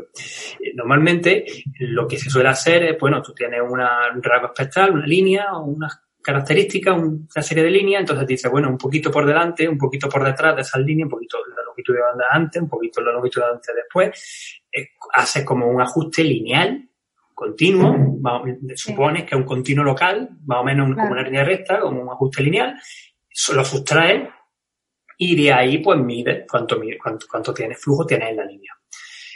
Pueden hacerse cosas mucho más complicadas, pues porque si es un sistema complejo, porque tiene unas absorciones, tiene unos modelos, tienes tal y cual, ah, vale. Pero en el momento en que tú dices que vas a meter un polinomio de orden alto para intentar ajustar esto del continuo, y si encima estás enmascarando tu línea, o sea, donde tú esperas que aparezca la línea, como bien ha dicho Marian, es que lo que va a terminar haciendo es que va a aplanarlo todo, va a aplanar todo lo que hay, menos donde está lo que tú quieres ver, y aparece la línea. Sí. Sí, ellos lo que dicen, este artículo del reanálisis, vienen a decir un poco eso, ¿no? Que dependiendo entonces de cómo, de cómo hagas eso, de los detalles, cómo lo hagas, te pueden ser, dicen que le salen 10 líneas en diferentes sitios, que unas son de emisión, otras de absorción, otras de diferentes cosas, ¿no? Claro, claro. Que lo que, lo que ellos yo creo que consideran más razonable es hacer un ajuste de orden bajo al entorno de donde esperas la línea, que es lo que decía Ángel, y Claro. que, bueno, haciendo eso, pues le sale que no hay significancia estadística, que no llega a 2 sigma el- la detección. Eh, Es que para, para hacer cosas más complejas tienes que entender el instrumento. Nosotros, por ejemplo, en física solar tenemos también muchos problemas de que las señales que vemos muchas veces están casi escondidas porque las vemos superpuestas a, franjas de interferencia. Las franjas de interferencia nos hacen señales sinusoidales donde nosotros esperamos una cosa plana. Entonces, ¿qué hacemos? Modelamos esa señal sinusoidal y se la restamos a todo, porque eso está afectando nuestra señal. Con lo cual, yo no puedo enmascarar el sitio donde está mi señal. No puedo. O sea, se lo tengo que sustraer. Y si al sustraer me quedo que allí no hay nada, no hay nada. Pero tienes que entender el instrumento y, y en este caso de alma posiblemente sean franjas. Entonces tú puedes hacer algo más complejo, pero siempre y cuando, eh, digamos que tengas una base. Hombre, Al- Alma es un interferómetro, con lo cual to- todos, al final todos son franjas. Sí, o sea, por eso te No- digo que No solamente, eh, per- perdón que interrumpa, no Sí, solamente es porque son interferómetros, también está hablando del rango milimétrico que es bastante complicadito, Mm. porque la variabilidad en la atmósfera y- también. es bastante rápida, ¿no? Es una- Sí. Hay que estar teniendo muchas cosas en consideración y hacer observaciones rápidas y, y tener un cierto modelado. Y yo lo sé por otros compañeros que estudian en, en milimétrico. Yo he hecho observaciones también en milimétrico y, y bueno, pero sigo eh, pudiendo más o menos ajustar un continuo con un polinomio de orden 1, una recta, y más o menos pues me quedo bien. Aunque sí es verdad que sé de gente o, o de otros tipos de investigaciones que porque tienen eh, ciertas características, ciertos modelos, ciertos de, de plantillas, pues pueden usar esas plantillas, jugar un poco con esas plantillas para Sí. reconstruir un continuo. Eso Claro. también se, se hace. Pero insisto, una cosa es eso y otra cosa es decir, voy a poner un polinomio de, de- de orden 12. Es que vamos que es que toda la libertad del de mundo para... 12, me eché las manos a la cabeza y dije, pero por Dios santo, polinomio de orden 12. Sí, y fíjate otra cosa, yo aquí además también pequé de decir que mm, hablé de dos sigma, ¿no? Cuando hacen eso con el polinomio de orden bajo, pero hay que tener en cuenta una cosa, como dicen de hecho en todos los papers que hablan de esto, hay que tener cuidado con que en alma el ruido no es gaussiano. Es decir, cuando hablamos de sigmas y tal, ahí estamos asumiendo que tu distribución de errores, de incertidumbre y tal es gaussiana, que suele ser lo habitual cuando las cosas son aleatorias, cuando son fluctuaciones aleatorias. Eh, en este caso no lo son. Eso quiere decir que los datos pueden tener estructura y eso es lo peligroso. Porque si todo es aleatorio, pues tú al final cuando combinas, cuando sumas y restas y tal, eh, bueno, eh, sabemos trabajar mejor con las cosas que siguen un comportamiento gaussiano. Y, y la propia nomenclatura, la propia jerga de 2 sigma, 10 sigma, 15 sigma, que, que se usa eh, a menudo, pues puede ser un poco confusa en eso, ¿no? Que en este caso, no, en- rigurosamente no deberíamos ni siquiera poder hablar de sigmas porque no es gaussiana esta distribución de incertidumbre. Eh, bueno, entonces yo creo que esto es bastante contundente, es decir, que pero, pero tengamos en cuenta una cosa, porque claro, ahora estoy viendo un montón de, de mensajes y de, y de comentarios. La verdad que me da un poco de pena este grupo, porque prácticamente ridiculizándolos o como si hubieran hecho fraude. eh, Yo creo que hay que tener un poco de, de calma. O sea lo que que, también se montó con lo de la nota de prensa, pero nota de prensa no, con aquel eh, comunicado que emitió un grupo de la Unión Astronómica Internacional, un poco como desprestigiando este artículo. Si os acordáis, yo lo, lo habéis llegado a comentar hace no, un par de semanas. ¿qué, qué comunicado dices? No recuerdo. Eh, voy a intentar hacer memoria, no me acuerdo completamente, pero creo que fue la Comisión de Astrobiología, de Astrobiología o la que estudia algo de, astrobiología de la Unión Astronómica Internacional.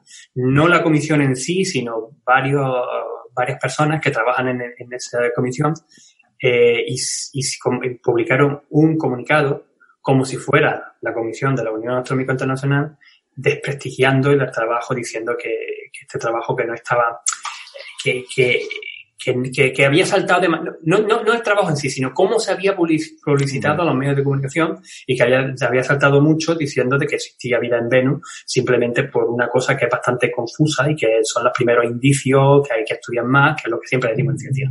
Particularmente cuando tenemos eh, como no me acuerdo quién lo decía, ¿no? Pero evidencias extraordinarias necesitan pruebas extraordinarias. Sagan.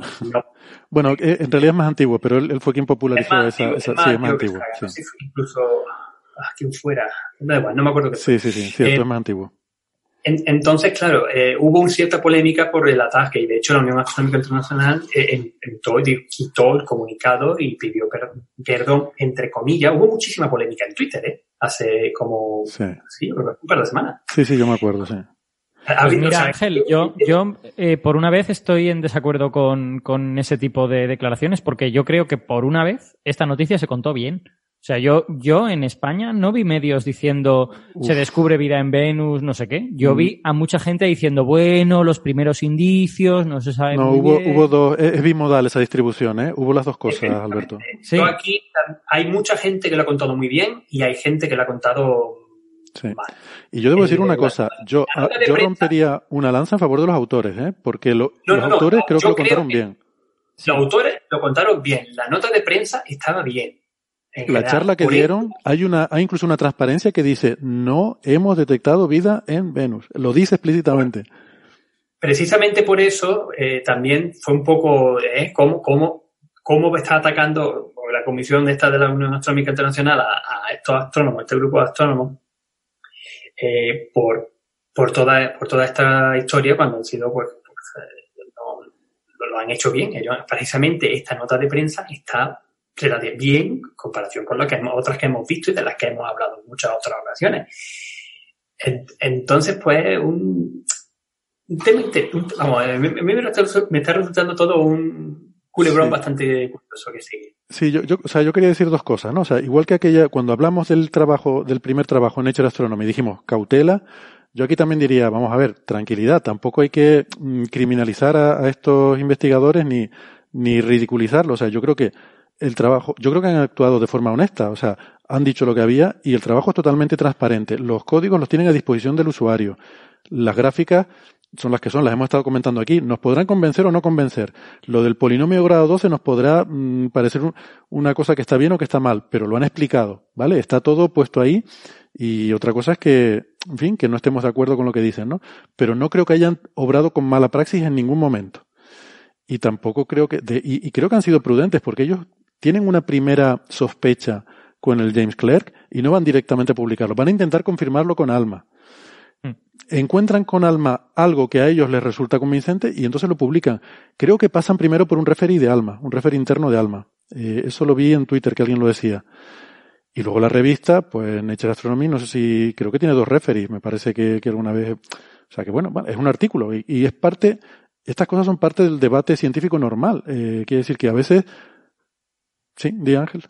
No, ahí, ahí, ahí la has dado. Ese era el otro punto que yo, importante que yo quería hacer con esto. Eh, afortunadamente estamos viviendo en unos tiempos, afortunadamente no, bueno, depende de cómo lo mire. Pero bueno, estamos viendo en unos tiempos en los que eh, toda esta, eh, estamos viendo cómo se evoluciona la ciencia día a día. Estamos viendo con, lo, con cómo evoluciona la pandemia, los conocimientos que vamos teniendo de, de, la COVID-19. Este es, pues, pues, un con otro contexto, pero algo muy parecido. Estamos viendo como de lo que alguien parece que ha descubierto por, un, resultado súper llamativo, súper curioso, que de verdad pues tendría un gran interés, visteis cómo ha salido por todos lados, pero claro, hay que confirmarlo, hay que tener observaciones, nuevas observaciones o incluso revisar los datos para, para bueno, para, para, tener este, este conocimiento si es, si es así o no es así o cómo avanza la ciencia, ¿no? Y entonces pues estamos teniendo artículos que en cierta forma se contradicen uno a otro en un intervalo de tiempo de una semana, dos semanas, con cierta polémica, porque quizás es que la, pipeline, o sea, el procesado de datos de Alma no ha habido, esto eh, eh, no ha sido completamente correcto, ha habido una cosa que no ha funcionado bien y quizás ha tenido, se tiene que revisar, en fin. Eh, y claro, esto está yendo a la, al público en general puedan estar también siguiendo este tema y dicen, entonces, ¿qué pasa? Estos científicos que no se ponen de acuerdo, no, no, no, tienen ni idea. Es que así es como funcionamos, es que eh, estamos continuamente eh, tirando, no tirándonos las castañas, pegándonos a ver si tu trabajo está mejor que el mío, de forma algunas veces también, sino intentando refinar, mejorar nuestro conocimiento del universo usando eh, este tipo de observaciones cada vez más precisas con mejores modelos. Entonces esto es algo que hay, yo creo que también sirve de ejemplo para educar a la sociedad en cómo funciona el método científico. Hmm. Lo podemos conectar también con eso. Sí, yo creo que todos están jugando su papel. Quiero decir, el grupo de, de Greaves pues han sacado su resultado con lo que tal, otros sacarán diciendo pues creemos que no, y poco a poco esto se asentará. O sea, todo esto que estamos diciendo, vamos a ver este reanálisis y tal, también cautela. Tampoco están diciendo que no haya fosfano. Lo que están diciendo es que esa, ese resultado no es estadísticamente significativo, no que lo descarte. Todo esto lo que quiere decir es que hay que seguir observando. Habrá que, habrá que seguir, habrá que tener mejores datos.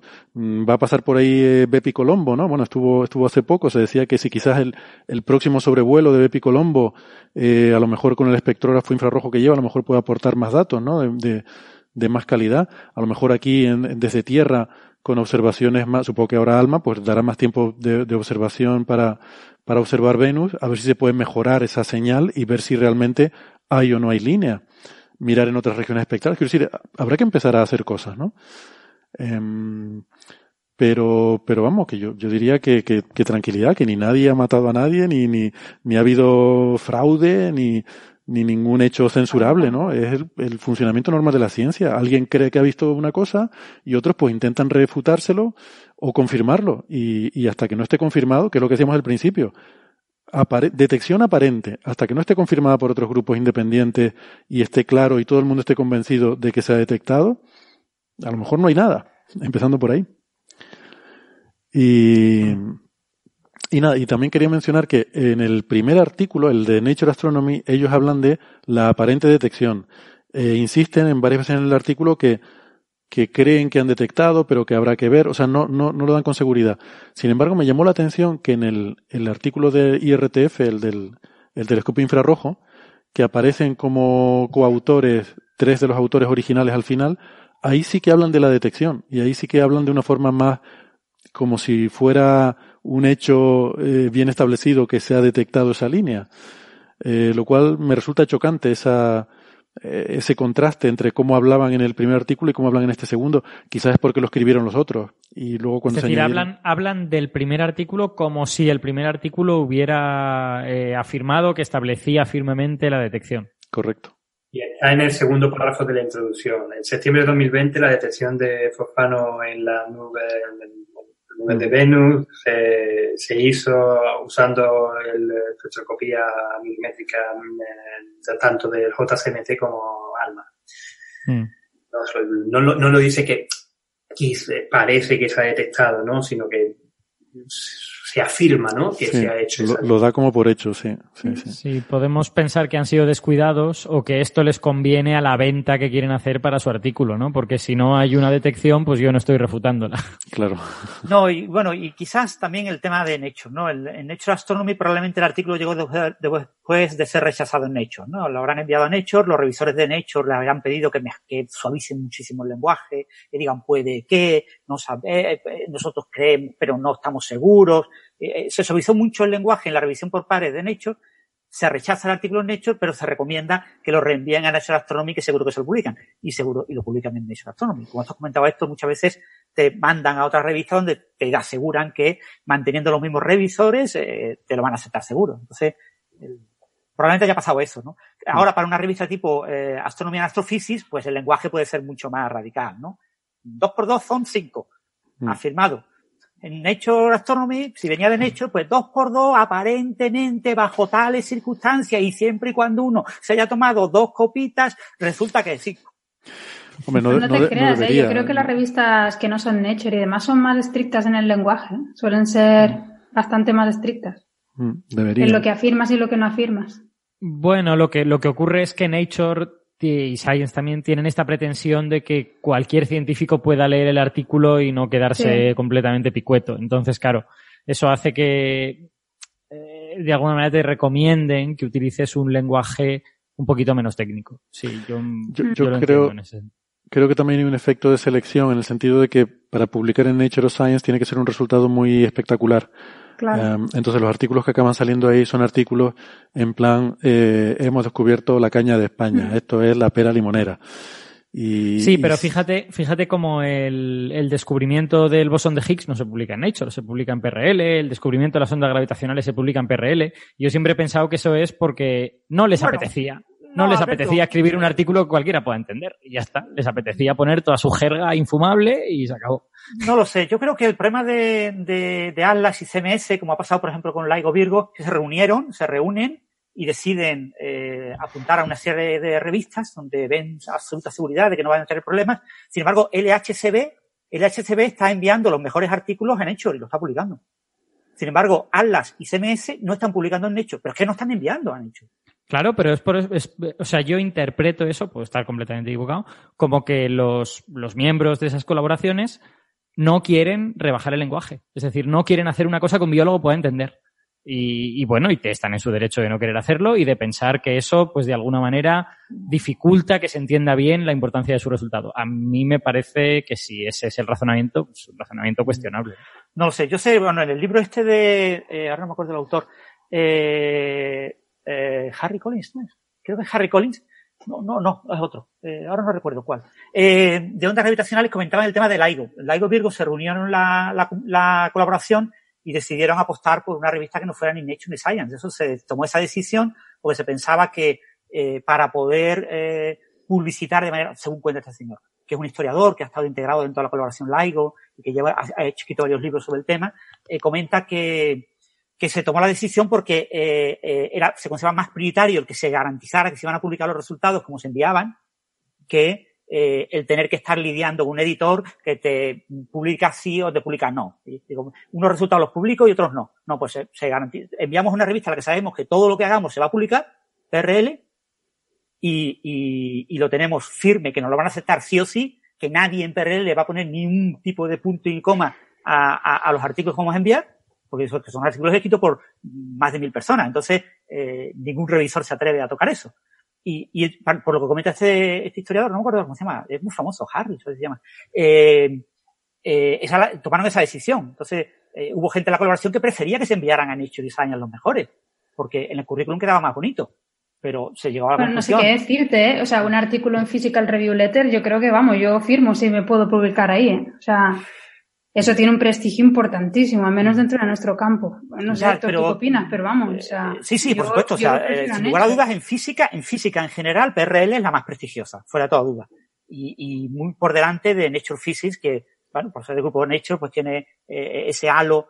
Pero, sin embargo, para temas de becas eh, Marie Curie, para temas de proyectos europeos, para conseguir eh, los avances gran estos de eh, todo ese tipo de cosas, eh, lo- ahora mismo están ganando esos, eh, eh, ese tipo de, de becas y ese tipo de, de- de financiación, fundamentalmente gente que publica en Nature Design.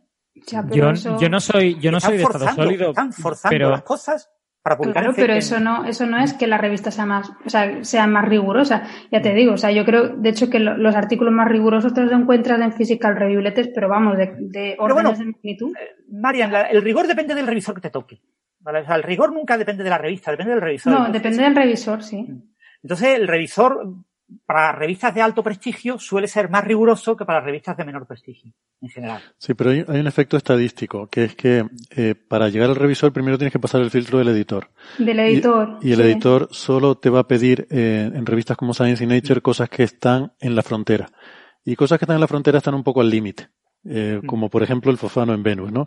Sí. Eh, y entonces, suponiendo que la distribución de rigor de los referís sea homogénea y sea la misma en diferentes revistas, el hecho de que estés sesgando tus publicaciones a revistas que están más en la frontera hace que probablemente se acaben publicando cosas que, y bueno, de hecho creo que hay estadísticas sobre eso, ¿no? Que, Mm. que estas revistas multidisciplinares es donde hay más cosas que luego se demuestra que no eran, que no eran correctas que bueno, que tiene que ver un poco con eso, con que estás sesgándote hacia las cosas que, que están más en la frontera, ¿no?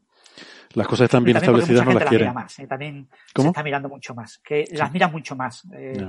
Los grupos de gente, por ejemplo, por redes sociales que mira artículos que puedan eh, tener errores eh, claros en análisis estadístico o en interpretación de los datos, etcétera, fundamentalmente lo que miran son las grandes revistas, Nature, Science y compañía. No Mm. miran revistas de segunda o tercera, salvo casos excepcionales, ¿no? Y en a veces PRL lo hay hacen al- al pufos. ¿eh? En, Detecto- en PRL hay pufos. Yo, que yo en mi Claro. campo, que lo conozco, he visto cosas que digo, ¿esto cómo puede ser un PRL, por favor? Es, que hablarlo, es que si cuelas, cuelas. O sea, la, clave de, muchos artículos que son más, o menos polémicos es que los has colado. Eh, por lo que, la razón que sea, has conseguido colarle a los revisores el, paper. Sí, hay un cierto efecto de suerte, ¿no? hay una aleatoriedad en el referí que te va a tocar o los referís que te van a tocar y, y es un poco una lotería en ese sentido, ¿no? Eh, puedes intentar compensar por eso teniendo pues esos dos o tres referís, pero al final siempre hay un poco de, de aleatoriedad, ¿no? Donde hay tantos miles de artículos, pues bueno. De todas yo formas. La, única, la única reflexión que, que, yo os quería hacer en este sentido es que la noción de rigor, eh, el rigor no es gratis y, y, viene a costa de cosas. Entonces, eh, efectivamente, un artículo en PRL es mucho más riguroso y tiene un lenguaje mucho más técnico. A mm. cambio, un biólogo o un químico no lo van a entender. No, no van a pasar del primer párrafo. Entonces, yo también entiendo que revistas que pretenden llegar a otros científicos, pues les digan, oye, eh, por favor no seas tan técnico y utiliza otro tipo de lenguaje.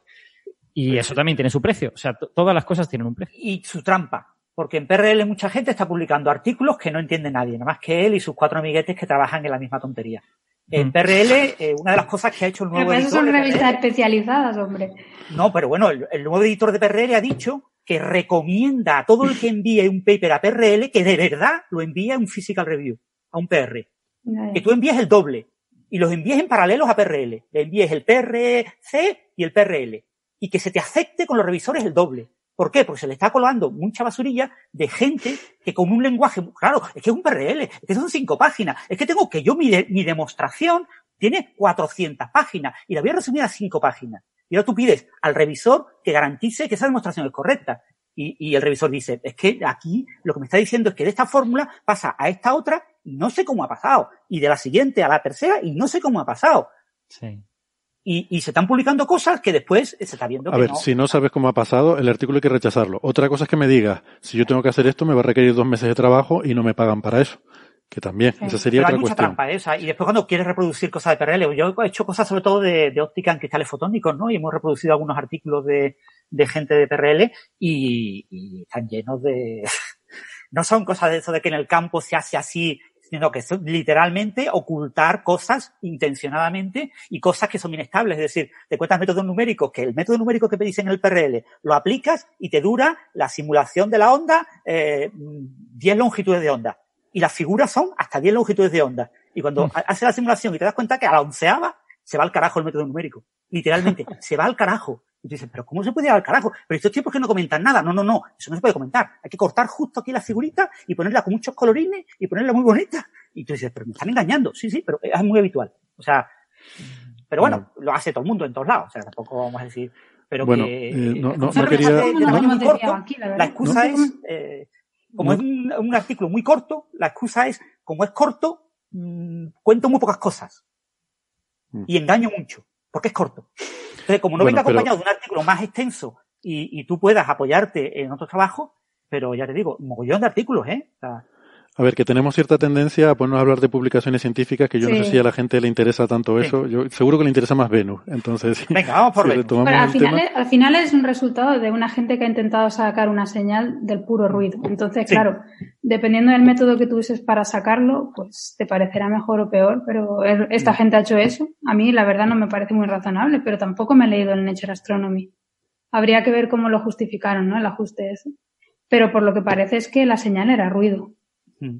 Entonces, si tú la sacas del ruido, pues es un, es un resultado que, bueno, hay que cogerlo con pinzas, claro. Por lo que comentaban en Twitter, alguna, Héctor, ¿no? Visto un hilo así, se comentó varias cosas en ese hilo, eh, comentaban el tema de que esto es habitual, de que hubiera que hacer ese tipo de cosas, porque este tipo de, de señales son siempre muy ruidosas, y entonces el, los análisis hay que, hay que casi sacar de donde no hay.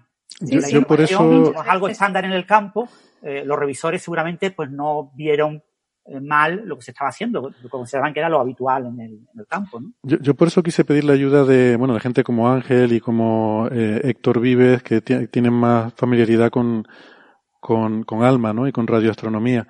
Porque claro, eh, bueno, Marian y yo, que trabajamos sobre todo en el óptico y en el infrarrojo, no vemos casi mm. nunca ese tipo de cosas así, aunque bueno, a veces hemos cosas, a veces nos encontramos también con cosas muy, muy chungas, ¿no? Pero, pero, pero sí que suele ser, tú tienes un espectro que es plano, que luego tus defectos instrumentales hacen que no sea plano, que sea ondulado, que sea, y tienes que buscar la forma de rectificarlo, ¿no? De aplanarlo. Y normalmente lo que haces es pues eso, ajustar una cierta función, algún polinomio, quitas las líneas espectrales y al resto pues le ajustas algo. Intentas calibrar, intentas hacer un flat fill, o sea, lo que intentas es conocer mejor el instrumento para ver cómo puedes eliminar esas cosas. Las franjas interferenciales que decía Marian, bueno, pues tienes un modelo. Yo no sé cómo es, pero sé que es sinusoidal. Entonces ajusto un seno y oye, si da la mala suerte de que el Sol produce una polarización con forma de seno, me la voy a cargar. Esa no la voy a ver. Pero bueno, lo resto y trato de ver la señal que hay ahí dentro metida. Entonces, claro, en este campo yo no lo sé exactamente. Había eh, un chico que respondió, que yo no lo, no lo conozco personalmente, creo que Ángel sí, que, que fue quien dijo eso que tú decías, Francis, de que sí que a veces eh, tienes ese tipo de estructuras tan, tan complejas en los datos, porque ya digo, parece que no es gaussiano, ¿no? No es ruido fotónico lo que tienes aquí, es algo más complicado. Insisto, es un interferómetro. O sea, aquí no es un, no es un espectrógrafo normal, ni siquiera es un instrumento de imagen. Y... Sí, era José Sabater el que lo dijo. Pues le mandamos un saludo. Eh, bueno, y él decía que lo que yo recuerdo de su comentario era que, bueno, que él tampoco lo consideraba una detección fiable, pero que no le parecía un disparate que la forma de trabajar. Y creo que ellos habían dicho eso, que lo habían consultado con gente de Alma. En este comunicado que sacó Alma decían que estaban trabajando con Grips para intentar eh, ver si había un problema y resolverlo. O sea, quiero decir que esta gente, a ver, yo tampoco eh, no sé, que supongo que algo de experiencia tendrán y que sabrán lo que están haciendo, aunque se pueden equivocar como todo el mundo y podrán a lo mejor haber sobreinterpretado sus datos como todo el mundo. Pero, pero bueno, que tampoco me gustaría ni, ni ridiculizar su trabajo, ni porque seguro que saben más que yo de, lo que están haciendo, ¿no? Eh, sí, un, punto, un, punto, importante era el tema de los, del procesado de datos de Alma. Los datos mm. en bruto de Alma los preprocesas con un software y parece que eh, había utilizado la versión anterior del software, había modificado el software, ¿no? Entonces, en este reanálisis decían que no podían tomar exactamente los mismos datos que, que Grips, los datos en bruto sí, pero que cuando le aplicaban el software de, Alma, eh, era una nueva versión de Alma y el resultado era ligeramente distinto. No era idéntico, no era muy distinto, pero sí mm. era distinto. O sea, eh, y cuando miras la figura, eh, una de las primeras figuras del paper era la comparación de ambas figuras, ¿no? Y se ve mm. que el pico, pues tiene más o menos el pico de tamaño similar, anchura similar, pero los saltos, ¿no? los escalones eh, son distintos. Sí, los detallitos cambiaron un poco, sí. Sí, Ángel, ¿querías comentar algo? Eh, no, sí, que te, escuchaba que estaba haciendo el comentario de José Sabatari, que estaba de, vuelta. Es lo que intentaba yo medio decir antes, así pasando un poco entre líneas, ¿no? De que la calibración con, ya no solo porque es interferómetro, pero sino porque estamos observando en ondas milimétricas. Y si tienes particularmente un, ancho de banda largo, es complicado, la verdad, ajustar un continuo. Pero claro, eso eh, ahí yo tengo un poco de sentimientos contradictorios, porque yo entiendo que es complicado. Pero por otro lado, si lo que estás buscando es en un rasgo concreto donde tú crees que está tu línea, yo sigo pensando, sigo, me, incita a pensar que puede intentar hacerlo simplemente haciendo un poco de ajuste con un nivel muy bajito, una recta o con algo así. Mm. Porque si no, puedes sacar cosas donde, de donde no hay, que también fue lo que contó María muy al principio. Mm. Em, entonces, además, el, la banda que, que, dan, y si os fijáis en la figura, que fue la que compartió Marian, la que está por aquí, no es tan grande. Eh, son solamente son kilómetros por segundo, pero no estos megahercios. Pero bueno, no, no es muy grande. O sea que no, en principio no vería, no se vería necesidad de poner, de hacer un, complejo matemático con un polinomio de alto en alto para, para quitar el continuo.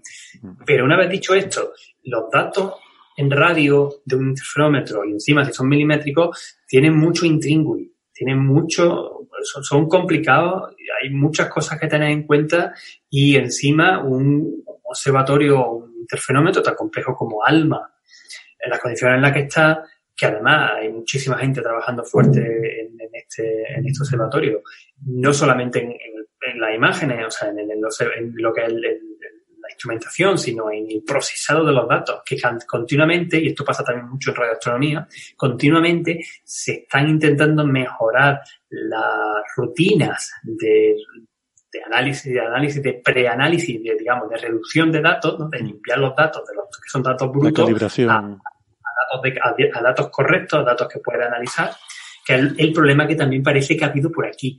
Y, quizá, quizá ha habido por ahí, ¿no? Y claro, eh, yo creo, y vuelvo a insistir, que lo hemos dicho antes, hay que dar tiempo que se, que se, que, se, vuelvan a analizar, que se vuelva a observar y ya está, y así poco a poco, ya, está, ya.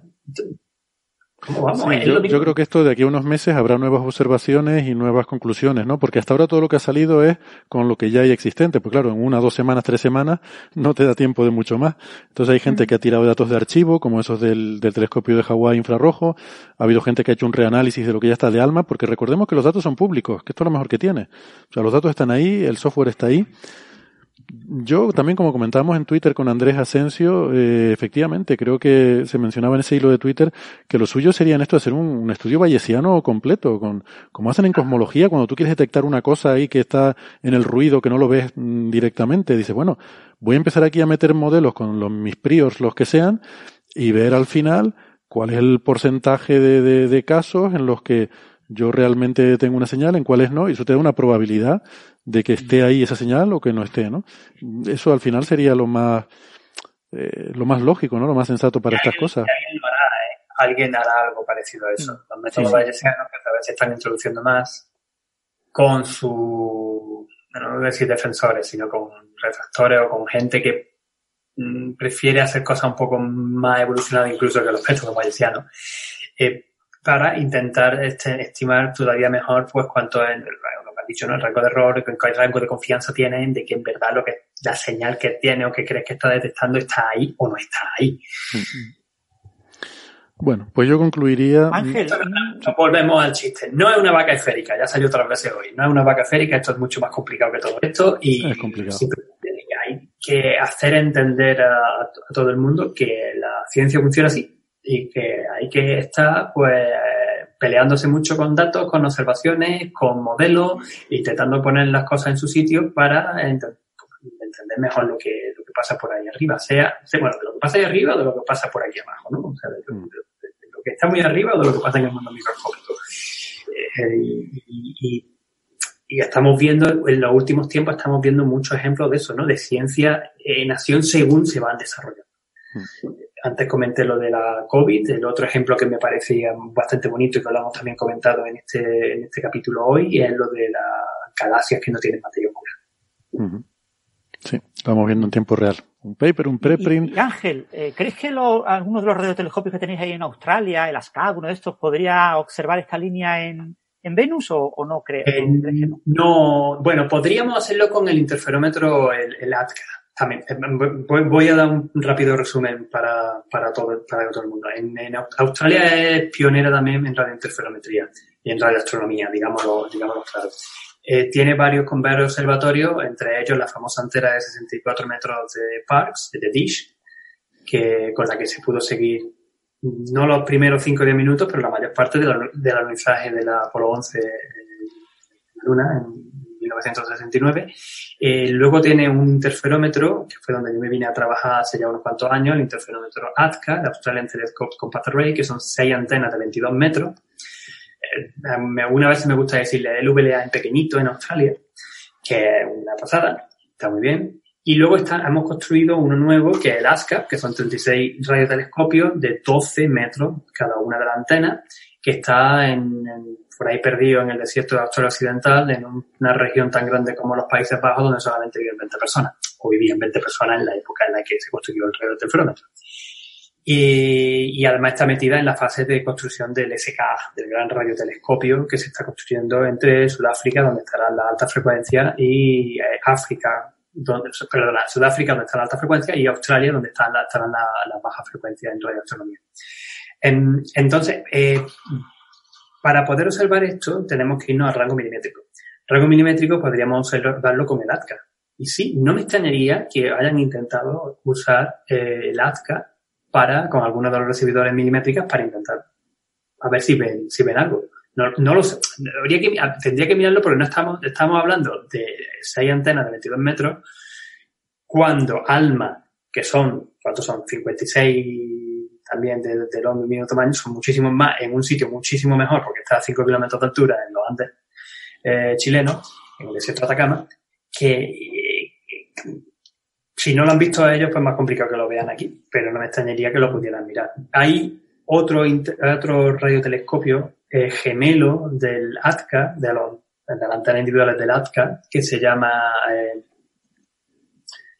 MOPRA, que está justamente al lado de mi observatorio, está en, el observatorio de Southern Spring, donde también se hace muchas veces interferometría de muy larga base, así que también podría observar en milimétrica.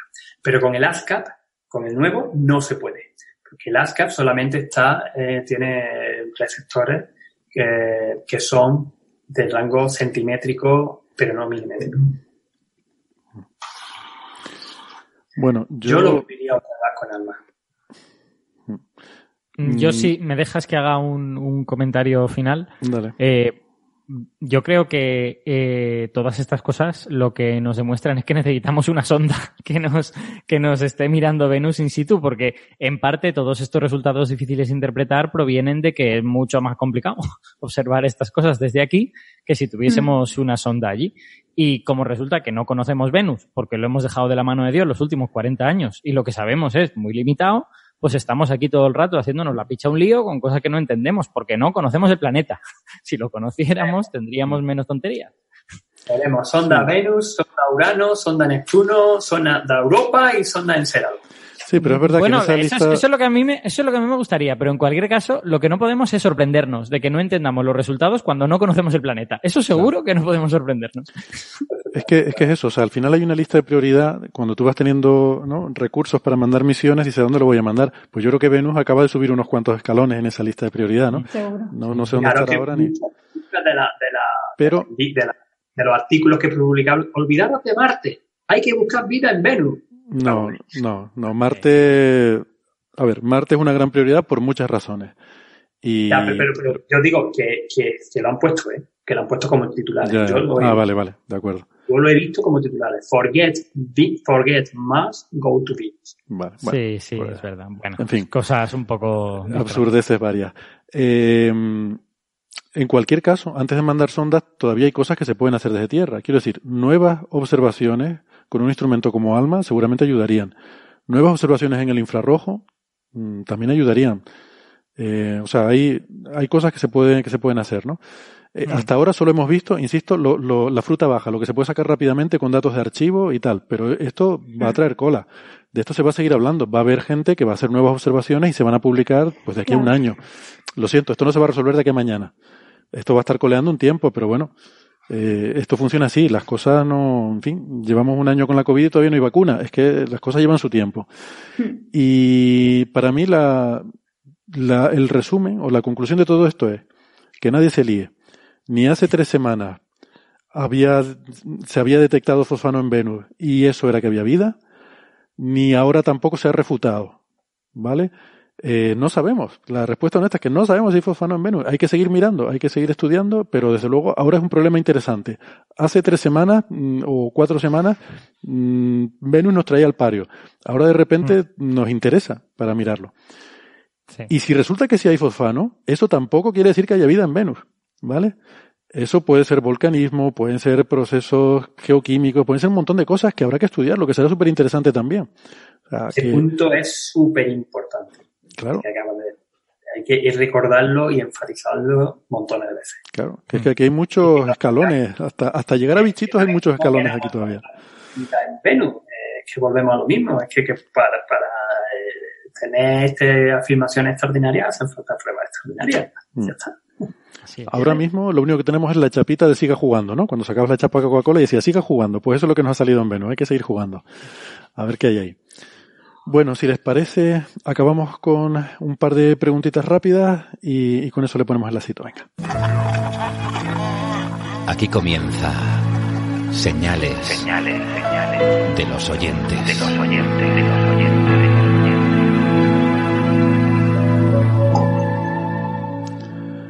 Si me permiten, me gustaría empezar por una porque quiero eh, corregir algo que creo que yo hice mal. Eh, quizás cuando hablamos de las galaxias de marea, eh, de las colas de marea, y, y comentamos lo de esta galaxia NG 1054 DF4, eh, creo que no me expliqué bien, porque mira, hay una pregunta de Gargoloso que pregunta, ¿Cómo se explican estos resultados en relación con los cúmulos globulares? Que recuerdan, estuvimos hablando de eso eh, con Nacho Trujillo. ¿Van Dockum sí los midió bien entonces y la explicación es otra?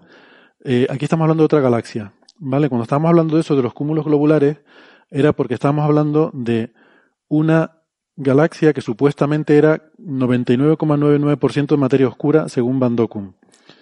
Eh, aquí estamos hablando de otra galaxia diferente. Esta es lo contrario. Esta es una de las galaxias que tiene poca materia oscura, demasiada poca. Y lo que, y lo que se está intentando es entender eh, como, y, y, tampoco es la galaxia original, aquella que salió el paper en Nature, la que tiene la polémica con Nacho sobre a qué distancia está esa galaxia, ¿vale? Mm. O sea, no son las galaxias que hemos estado discutiendo sobre Van Dockum, es otra, porque tiene, Van Dockum tiene muchas galaxias curiosas, peculiares, y, y, esta es una que tiene peculiarmente poca materia oscura. Y lo que encuentra el, el grupo de, de Mireia Montes es que esa galaxia está sufriendo una disrupción de marea. Está siendo, está siendo succionada o está siendo eh, perturbada, rota por, por efectos gravitatorios. Entonces quería aclarar eso. No estamos hablando de la misma galaxia que comentábamos el otro día. ¿vale? Los nombres confunden mucho porque esta NGC 1052 menos DF4 y la otra era uno de ¿no? ¿Sabes lo que pasa? Yo además, hablando, justo ayer estaba hablando con Nacho y yo tenía una confusión que me la, él me la aclaró. Cuando decimos DF2, DF4, DF40, no son identificativos únicos.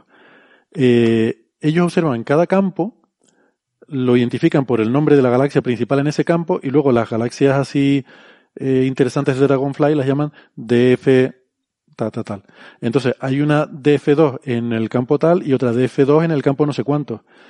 Por eso, Para, para identificarlas de forma unívoca hay que usar el nombre entero, que en este caso es, pues eso, NG, ¿cómo era? NGC 10... NGC, ¿Cómo era? Eh, 1052, sí. NGC 1052 DF4. O sea, que todo el nombre es lo que te da la identificación de la galaxia. Bueno. Eh, venga, un par de preguntitas así rápido. Eh, Daniel Caballero pregunta, cuando hay un impacto entre dos galaxias, que yo, yo lo llamaría colisión más que impacto, porque un impacto realmente no hay. No, quiere decir una noticia de alcance. O sea, cuando, yo qué sé, pues es una nueva película Spielberg. El factor de impacto famoso. ¿Qué ocurre con las estrellas que salen despedidas al espacio? ¿Hay estrellas ubicadas fuera de galaxias? Pues, pues les dejo a quien quiera que responda. Eh, sí, pero verla es otra historia. bueno, la, pregunta, pregunta que, qué ocurre con las estrellas, o sea, no, no basta con decir sí. No, no, no, pero bueno, yo lo intenté medio contar antes, ¿no? Con lo que se forman estas colas o estas estructuras de marea, que también son las que se ven alrededor de la Vía Láctea, por la, deformación por la, por, la fuerza de, por la fuerza gravitatoria.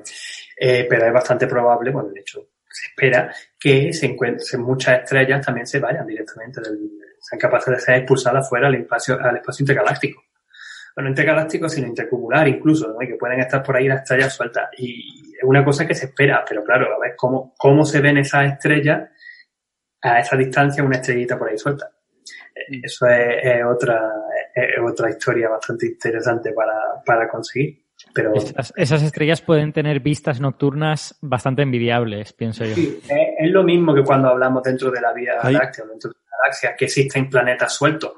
Por ahí que Pero, perdona, eh, es que hay una ilustración en Cosmos, pues sobre eso que dijo Alberto, que a mí siempre me, mm, o sea, cuando la vi me explotó la cabeza y, y todavía sueño con esa ilustración. Se ve, hay una ilustración en Cosmos que se ve el amanecer en un planeta que amanece la galaxia. y es una ilustración de un planeta errante o, que está alrededor de una galaxia, ¿no? Por así decirlo. Y claro, los tiene que haber. Los tiene que haber. Pero el imaginártelo es una cosa eh, tremenda, ¿no? Imaginarte una galaxia amaneciendo sobre el horizonte de un planeta. Estrella, estrella en cúmulos globulares que planeta, bueno, un cúmulo globular que una estrella pueda llegar a tener un planeta con todas las interferencias gravitatorias que tienen que tener. Habla alto, Ángel, porque no te, no te oímos bien. Perdón, que, en un cúmulo globular es más complicado que este. Estaba pensando que podía darse el caso de estrellas, de planetas en, cúmulos globulares, pero en cúmulos globulares, como la concentración, la densidad de estrellas es tan alta, es muy fácil de que, por interacciones gravitatorias, de nuevo, los planetas sean expulsados de, de, las estrellas madres. Mm. Vale, y si quieren, pues acabamos con una para los teóricos, pero no se me enrollen mucho, que, que me tengo que ir pronto. Que pregunta Cristina Hernández que si la cromodinámica cuántica permite partículas de más de 5 quarks, porque hemos hablado hasta del pentaquark, y pregunta hasta cuántos. ¿Podría haber hexaquarks y serían buenos candidatos a materia oscura? Sí, en principio las ideas originales no ponían límite en el número de quarks. Y de hecho creo que hay alguna que otra señal de hexaquark. De heptaquark no recuerdo, pero hay eh, tetraquark, pentaquark y hexaquarks eh, candidatos, ¿no? Sí. Me suena el hexaquark a mí también, aunque ahora mismo no ubico ni cuándo lo leí ni nada, pero me suena. Yo tampoco, hace ya un tiempo. Mm, pero sí, Sí, se, sí, sí, o sea, no es- no es de hace poco, mm, pero- Sí, en principio el número no está limitado. Si existieran de verdad esos hadrones exóticos, que es la gran duda, ¿no? ¿Hay hadrones exóticos o no hay? Si hay hadrones exóticos, en principio el número no está limitado que yo sepa. Pero, pero hay cada vez menos según el tamaño sea más grande. ¿Son más inestables o, o no? Eh, en principio, todo este tipo de partículas suelen ser muy, muy inestables todas. Son partículas en las que, si las interpretas como molécula hadrónica, eh, uno de los, de los, algunos de los componentes son moléculas, son excitados, no son, no, no es una, no es una molécula de dos mesones unidos, sino que normalmente suele ser un mesón y un mesón excitado. Entonces, lo- las partículas excitadas tienen vidas muy cortas, ¿eh? Tienen, estamos hablando de vidas, pues eso, de, de al menos 18 segundos y menos. O sea, Y yo, yo no, yo no conozco la teoría bien, con lo que no estoy seguro de si, quiero decir, por ejemplo, en los núcleos sabes que hay islas de estabilidad, ¿no? Es decir, que, que tienes núcleos eh, menos estables y de repente, bueno, encuentras unos cuantos que son, o sea, que no sé si podría pasar algo análogo con estos hadrones, ¿no? Que hubiera, pues de repente, que un heptaquark fuera mucho más estable de lo que se le esperaría, que sería inestable igual, ¿eh? Y muy inestable, pero que a lo mejor tuviera una vida media un poco más larga. No, eso no lo sé, no, porque no me conozco la teoría bien. no sé, yo tampoco, tampoco lo, lo sé. Bueno. Lo podemos mirar, eh, no sé si. si Pues está bien, mirado. acabar, acabar con un no lo sé, como un, un, un poco un resumen de, de lo que hemos hablado hoy, ¿no? De, de cosas que, que muchas cosas que no sabemos y, y por eso es divertido. Si no, si lo supiéramos ya todo, sería, sería todo aburrido. Bueno, yo lo que sí sé es que la semana que viene habrá otro coffee break y les espero, les espero aquí, les emplazo tanto a los amigos oyentes, gracias a los que han estado siguiendo eh, el directo en el chat y planteando las preguntas y haciendo comentarios. Eh, gracias Francis, Ángel sobre todo que estás ahí eh, al, al revés en el otro lado del mundo. Te dejamos ya que sigas observando. Eh, No, Marian y, y Alberto. ahorita y luego son las 4 de la mañana, las 5 y 10 creo que el twilight, o sea, el, el crepúsculo que empezaría a llamar. Mm, Pues nada, se te ve, se te ve que aguantas bien ahí. De- debes tener buen café ahí contigo. Eh, para hacer las horas que son. Llevo 10 días.